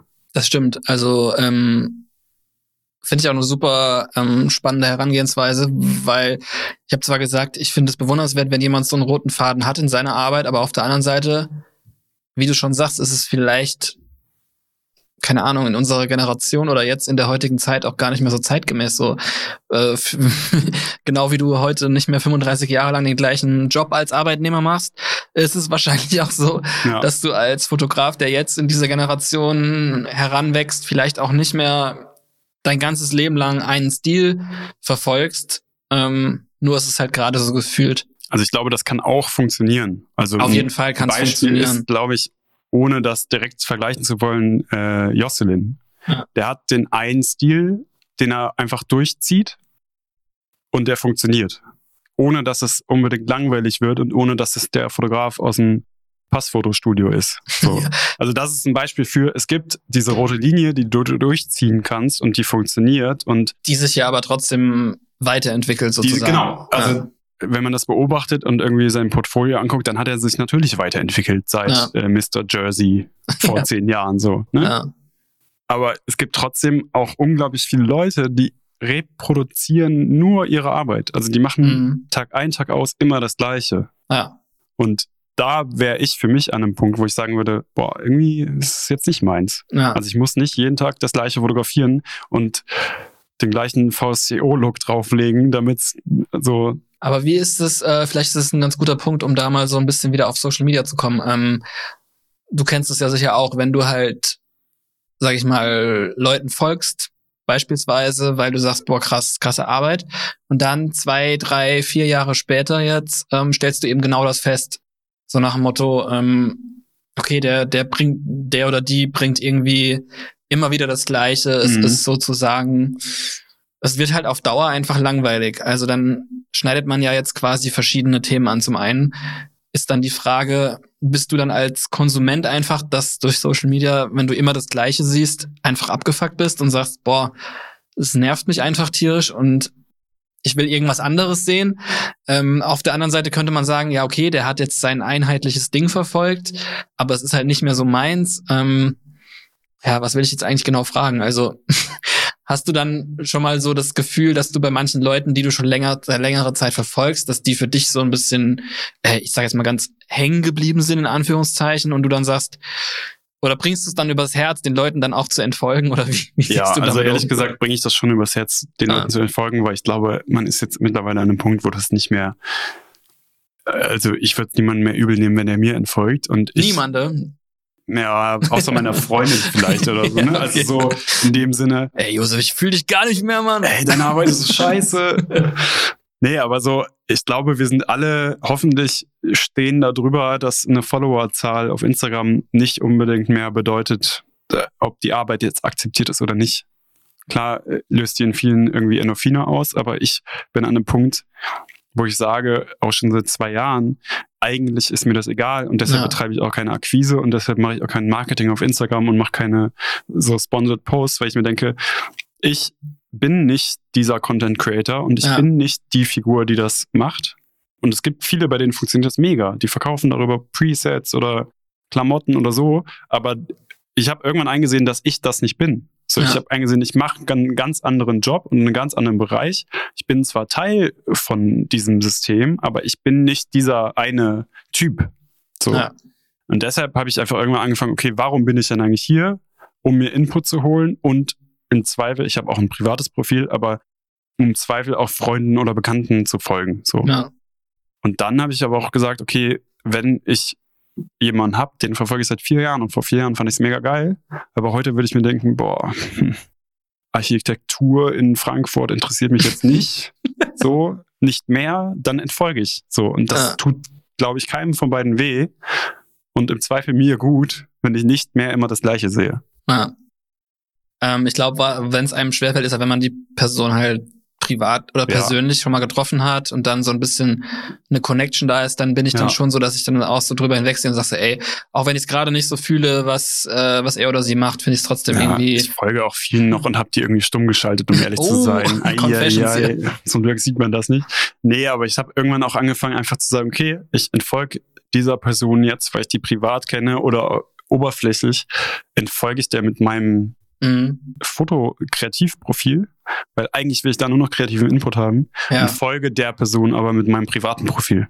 Um ja. das zu trennen. Das habe ich bis heute nicht strikt durchgezogen, weil es auch echt viel Arbeit ist am Ende und du jeden Tag irgendwie das ja. sich ändert. Ähm, aber ich versuche da trotzdem manchmal einfach so ein bisschen das zu trennen. Ja. Vielleicht ein guter Anhaltspunkt, um da so ein bisschen äh, getrennter ranzugehen. Aber ja, ist, ist auf jeden schwierig, Fall ein ist schwierig. liebes Thema. Aber und, was, also ähm, diese Einsicht äh, zu sagen, ich bin nicht äh, dieser Typ Mensch, dieser Typ äh, Nutzer, hat mir auf jeden Fall viel gebracht. Ja. ja. Ähm, das ist auf jeden Fall ein guter, guter Hinweis. Ähm, also sich selbst zu fragen, was mache ich eigentlich auf dieser Plattform oder was ist meine Zielsetzung, ähm, ist, glaube ich, ganz wichtig, um da richtig mit umzugehen. Ähm, und ja, wie Josef sagt, wenn, also man, ich glaube, da, da spreche ich für jeden, wenn ich sage, dass man halt einfach irgendwann von gewissem Art von Content oder von Dingen, die halt in den Feed auftauchen, die halt einfach bei dir negative Emotionen und Gefühle hervorrufen. Auch wenn es von der von dem Absender des Ganzen gar nicht gewollt ist, aber man stellt es halt bei sich, glaube ich, fest und dann muss man, glaube ich, auch den Schritt einfach gehen und sagen, ähm, ich muss das, also es ist ja eigentlich was Leichtes. Du kannst einfach selbst bestimmen, was du angezeigt bekommst. Also die Person einfach quasi zu entfolgen oder stumm zu stellen, kann vielleicht schon einfach also das, ich, das, das, das Rezept dazu sein, dass es dass ich kann halt aus Erfahrung siehst. sagen, dass es sehr gut tut, manchmal ja. einfach nicht immer das Gleiche zu sehen. Ja. Und man auch echt viel Bullshit. Also man muss auch ehrlich sein. Manchmal folgt man Profilen, denen man vor drei Jahren gefolgt ist und heute, weiß ich nicht, veröffentlichen die immer noch nackte Frauen auf Kücheninseln fotografiert, ästhetisch mit Gegenlicht oder so. Ja. Und irgendwann ist man einfach an einem Punkt, wo man sagt, ey, was, also warum? So wie, also wieso soll ich mir das jeden Tag angucken? Ja. Was bringt mir das an Mehrwert? Und es gibt dafür Zuschauer, aber ich bin das nicht. Genau. So, warum sollte ich weiter der Person folgen? Yes. Also nochmal alle euren Feed hinterfragen. Und äh, ich glaube, ja, es ist, äh, ich stelle es immer wieder fest, auch gerade das Thema größer denn je, weil, glaube ich, durch Corona auch viel, nochmal viel mehr Zeit auf Social Media und insbesondere Instagram natürlich verbracht wird. Dementsprechend sind das echt Themen, die auch, glaube ich, jeden irgendwie interessieren. Ähm, ja, haben wir uns auch mal jetzt kurz drüber ausgetauscht. Vielleicht kann man das eine oder andere mitnehmen. Könnte man wahrscheinlich einen eigenen Podcast zufüllen. so, wir kommen jetzt echt Richtung Ende und natürlich äh, die einzige Kategorie, die es in dem Podcast gibt, ist der Uff-Okay-Moment. Das heißt, nenn uns doch bitte, wenn du hast, ein konkretes Projekt, ein Piece, ein Post, ein irgendwas, was du in letzter Zeit äh, gesehen hast, wo du halt innegehalten hast und gesagt hast, uff, okay, das war echt krass und das äh, sollten sich Leute angucken. Da fällt mir direkt ein Projekt ein, das heißt 1608 oder 1608. Ähm, da geht's, das ist ein Kurzfilm und da geht's ähm, um den Einfluss von einem italienischen Maler. Okay. Das klingt erstmal super abstrakt, aber das ist ein relativ ästhetischer Kurzfilm. Kameramann war da der Maximilian Pittner. Und das war, glaube ich, eine freie Produktion. Aber das war eine der ersten Produktionen, bei denen mir offensichtlich aufgefallen ist, dass eine FPV-Drohne eingesetzt wurde. So eine. First-Person. Ja, ja, ja. Ähm, und die habe ich, die gibt's ja schon ewig in diesen, also habe ich dann erst erfahren, dass es die schon lange gibt und dass damit eigentlich so Conteste geflogen werden. Das sind so Ja. First-Person Racing-Drohnen. Drohnen, Racing-Drohnen. Ähm, und da gibt's eine Einstellung, wo diese, wo ein Motorrad durch einen Tunnel fährt und so eine Racing-Drohne irgendwie oben über der Straße fliegt, komplett abtaucht. Also wirklich so, denkst du, die Kamera fällt gerade runter, fällt so durch die Straße, durch so ein Loch und fliegt What? in so einen Autobahntunnel, wo dieses Motorrad fällt. Und Okay. ich habe dieses Ding angeguckt und es sah halt super ästhetisch schon aus. Es ist ein mega krasser Kurzfilm. Dann kommt diese Drohneneinstellung und denkst so, holy fuck. so, was war das gerade? Wie funktioniert das? Ist das animiert? Also ich habe es gar nicht verstanden Ja. und habe mich dann informiert und halt diesen Kurzfilm weitergeguckt. Und es, also es hat mich ultra geflasht auf jeden Krass. Fall. Ja. Ja, geil. Gibt's den bei YouTube oder? Äh, ich glaube Vimeo und äh, Okay. also ich habe den über einen Insta-Feed gefunden und habe dann den bei Vimeo geguckt. Genau. Also 1608? Ja. Geil. findet man eigentlich auch direkt, wenn man einen 1608 Shortfilm eingibt, sieht Geil. man den. Nice. Hast du einen? Ja, mein Uff, okay, Moment ist auch ein Kurzfilm in, äh, in dieser Episode und ähm, da würde ich den F Kurzfilm, vielleicht hast du ihn auch gesehen, wahrscheinlich, der heißt In Russia von äh, Vincent Urban, Max Neumeier und Tim Höddinghaus. Ich bin mir gar nicht sicher. Holy Gibt's auch auf Vimeo bei Vincent Urban auf dem Kanal. Ähm, der ist auch relativ schnell viral gegangen. Ich glaube, der kam vor circa einer Woche raus oder so und ähm, wurde auch direkt mir von vielerlei Seiten empfohlen. Ähm, absolut krass. Also ich habe erstmal ganz unvoreingenommen den Film mir einfach angeguckt, habe auf den Link geklickt, den jemand mir geschickt hat, der gesagt hat, Alter, zieht euch das mal rein, total krass. Und ich wusste noch gar nichts darüber, von wem der ist, warum der gemacht wurde und habe mir einfach dieses Piece angeguckt und dachte so, boah, krass. Ciao. Ja, ich gucke, Ciao, ich, einfach skippe ciao. hier, ich skippe Einfach- hier gerade durch und denke einfach so, nur ciao. oh, was? Ähm, weil du einfach sofort merkst, was da für eine krasse Arbeit dahinter steckt. Und ich habe mich so oft an vielen Stellen gefragt, wie zur Hölle, wie viel Aufwand, wie viel Zeit, warum überhaupt Ja, krasse Bilder, Das sind ja krasses Grading, also krasser ja- Schnitt. alle Locations ungefähr, die es gibt, abgedreht. Und auf Anamorph. Holy moly. Und das Geile ist, dass ich auch anhand des äh, Storyboards nicht direkt erkannt habe, ist es jetzt im Auftrag vom Russland-Tourismus entstanden? Ist Mhm. es ein, ein Doku-Projekt? Ist es, keine Ahnung. Also ich habe irgendwie so gedacht, jemand, der so viel Arbeit und so viel Aufwand in so einen Film steckt, kann auf keinen Fall ein freies Projekt sein, weil es einfach ist zu krass dafür. ähm, deswegen war ich irgendwie nach dem Schauen relativ sicher, okay, das, das haben die bestimmt für irgendeine Tourismusbehörde gemacht. Mhm. Ähm, aber dann hat sich relativ schnell rausgestellt, dass es tatsächlich ein komplett freies Projekt ist, was ich dann nochmal umso krasser finde und es einfach nur an der Stelle äh, jedem ans Herz legen kann, sich das anzugucken. In Russia heißt der Film. Vincent Urban, Max Neumeier und Tim Hördinghaus. Absolut krass und super inspirierend, weil ich an der Stelle auch nochmal sagen muss, ähm, die Motivation aufzubringen, als freies Projekt sowas umzusetzen, ist halt einfach Krank. ist einfach, einfach nur krank. krank. Ist einfach nur krank. So krass. Also auch an den Orten, wo die gedreht haben, die sind einfach am Ende der Welt und es war minus, keine Ahnung, wie viel Grad und äh, dabei noch so geile Bilder entwickelt. Also absolut fantastisch und ähm, mein UFO-K-Moment auf jeden Fall, definitiv. Den verstehe ich zu 100 Prozent. Also ich habe gerade so ein bisschen durchgeskippt und guck mir die ähm, Produktionsfirma hat auch irgendwie dazu gepostet und das ist auf jeden Fall Ja, ja sick. very sick. Achso, und ein anderer Okay-Moment ist der Moment, wo du mir in einer Kölner Kneipe erzählt hast, dass du einen Podcast machen willst, der Uff okay heißt. ja. Das waren Meta-Ebenen. Oh yeah. Okay. ähm, ja, und jetzt sitzt du selbst drin im Podcast, wer hätte gedacht. Crazy. Nice. So, und jetzt der allerletzte Teil ist natürlich die allseits beliebte Schnellfragerunde, über die du natürlich Oh. auch noch über dich ergehen lassen musst. Ähm, bist du bereit dafür? Unvorbereitet, ja. Ja, okay. Ähm, es geht los. Was würdest du sagen? Äh, welchen Song hast du bis heute am häufigsten gehört? Boah. Das ist eine schwierige Frage. Ich meine, du hast natürlich keine Statistik darüber, was du als Teenager, äh, wie oft du da, Ja, keine. Ahnung, was gehört hast, aber vielleicht gibt's ja einen Song, der dir sofort einfällt, den du halt immer wieder hörst. Wahrscheinlich ist es irgendein Kid Cudi-Song, weil ich habe früher extrem Nice. viel Kid Cudi gehört. Welcher genau, da muss ich nochmal recherchieren. Vielleicht äh, schließt das an die nächste Frage. Wenn jemand sich jemals ein Album in voller Länge anhören sollte, welches würdest du ihm empfehlen? Ein Album in voller Länge. Weil es gibt ja oft, dass man sagt, da musst du das ganze Album hören. Kanye West. Wie heißt das? My Dark Twisted Beautiful Mind? Heißt das so? My Dark Twisted Fantasies, irgendwie so. Irgendwie so.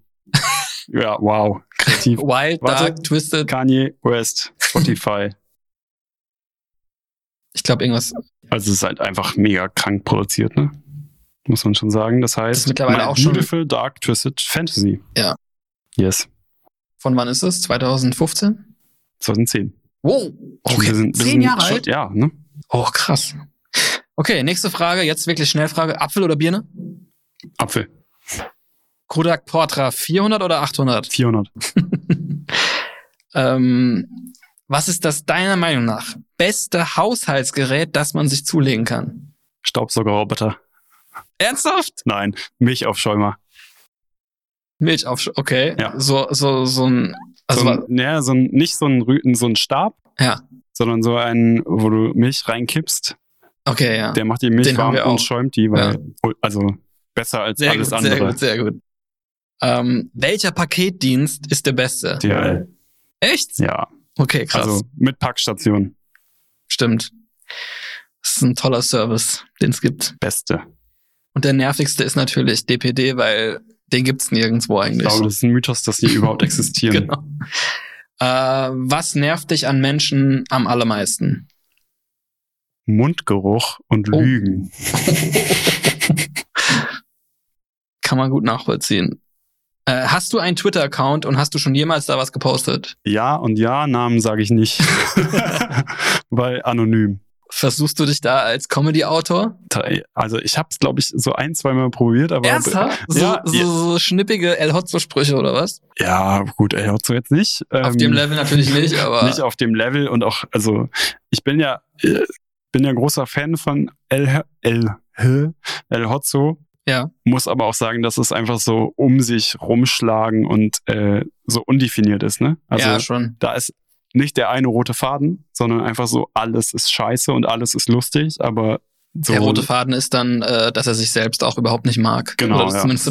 Deshalb habe ich, bin ich da auch, das ist auch ein Account, wo ich ehrlich bin, ich habe dem, bin dem entfolgt, weil ich einfach, das mir irgendwann zu, zu oft hat auch mich getroffen, so in seiner Wahrheit. Und dann war ich irgendwann so, ah, jetzt tut das langsam weh. Jetzt.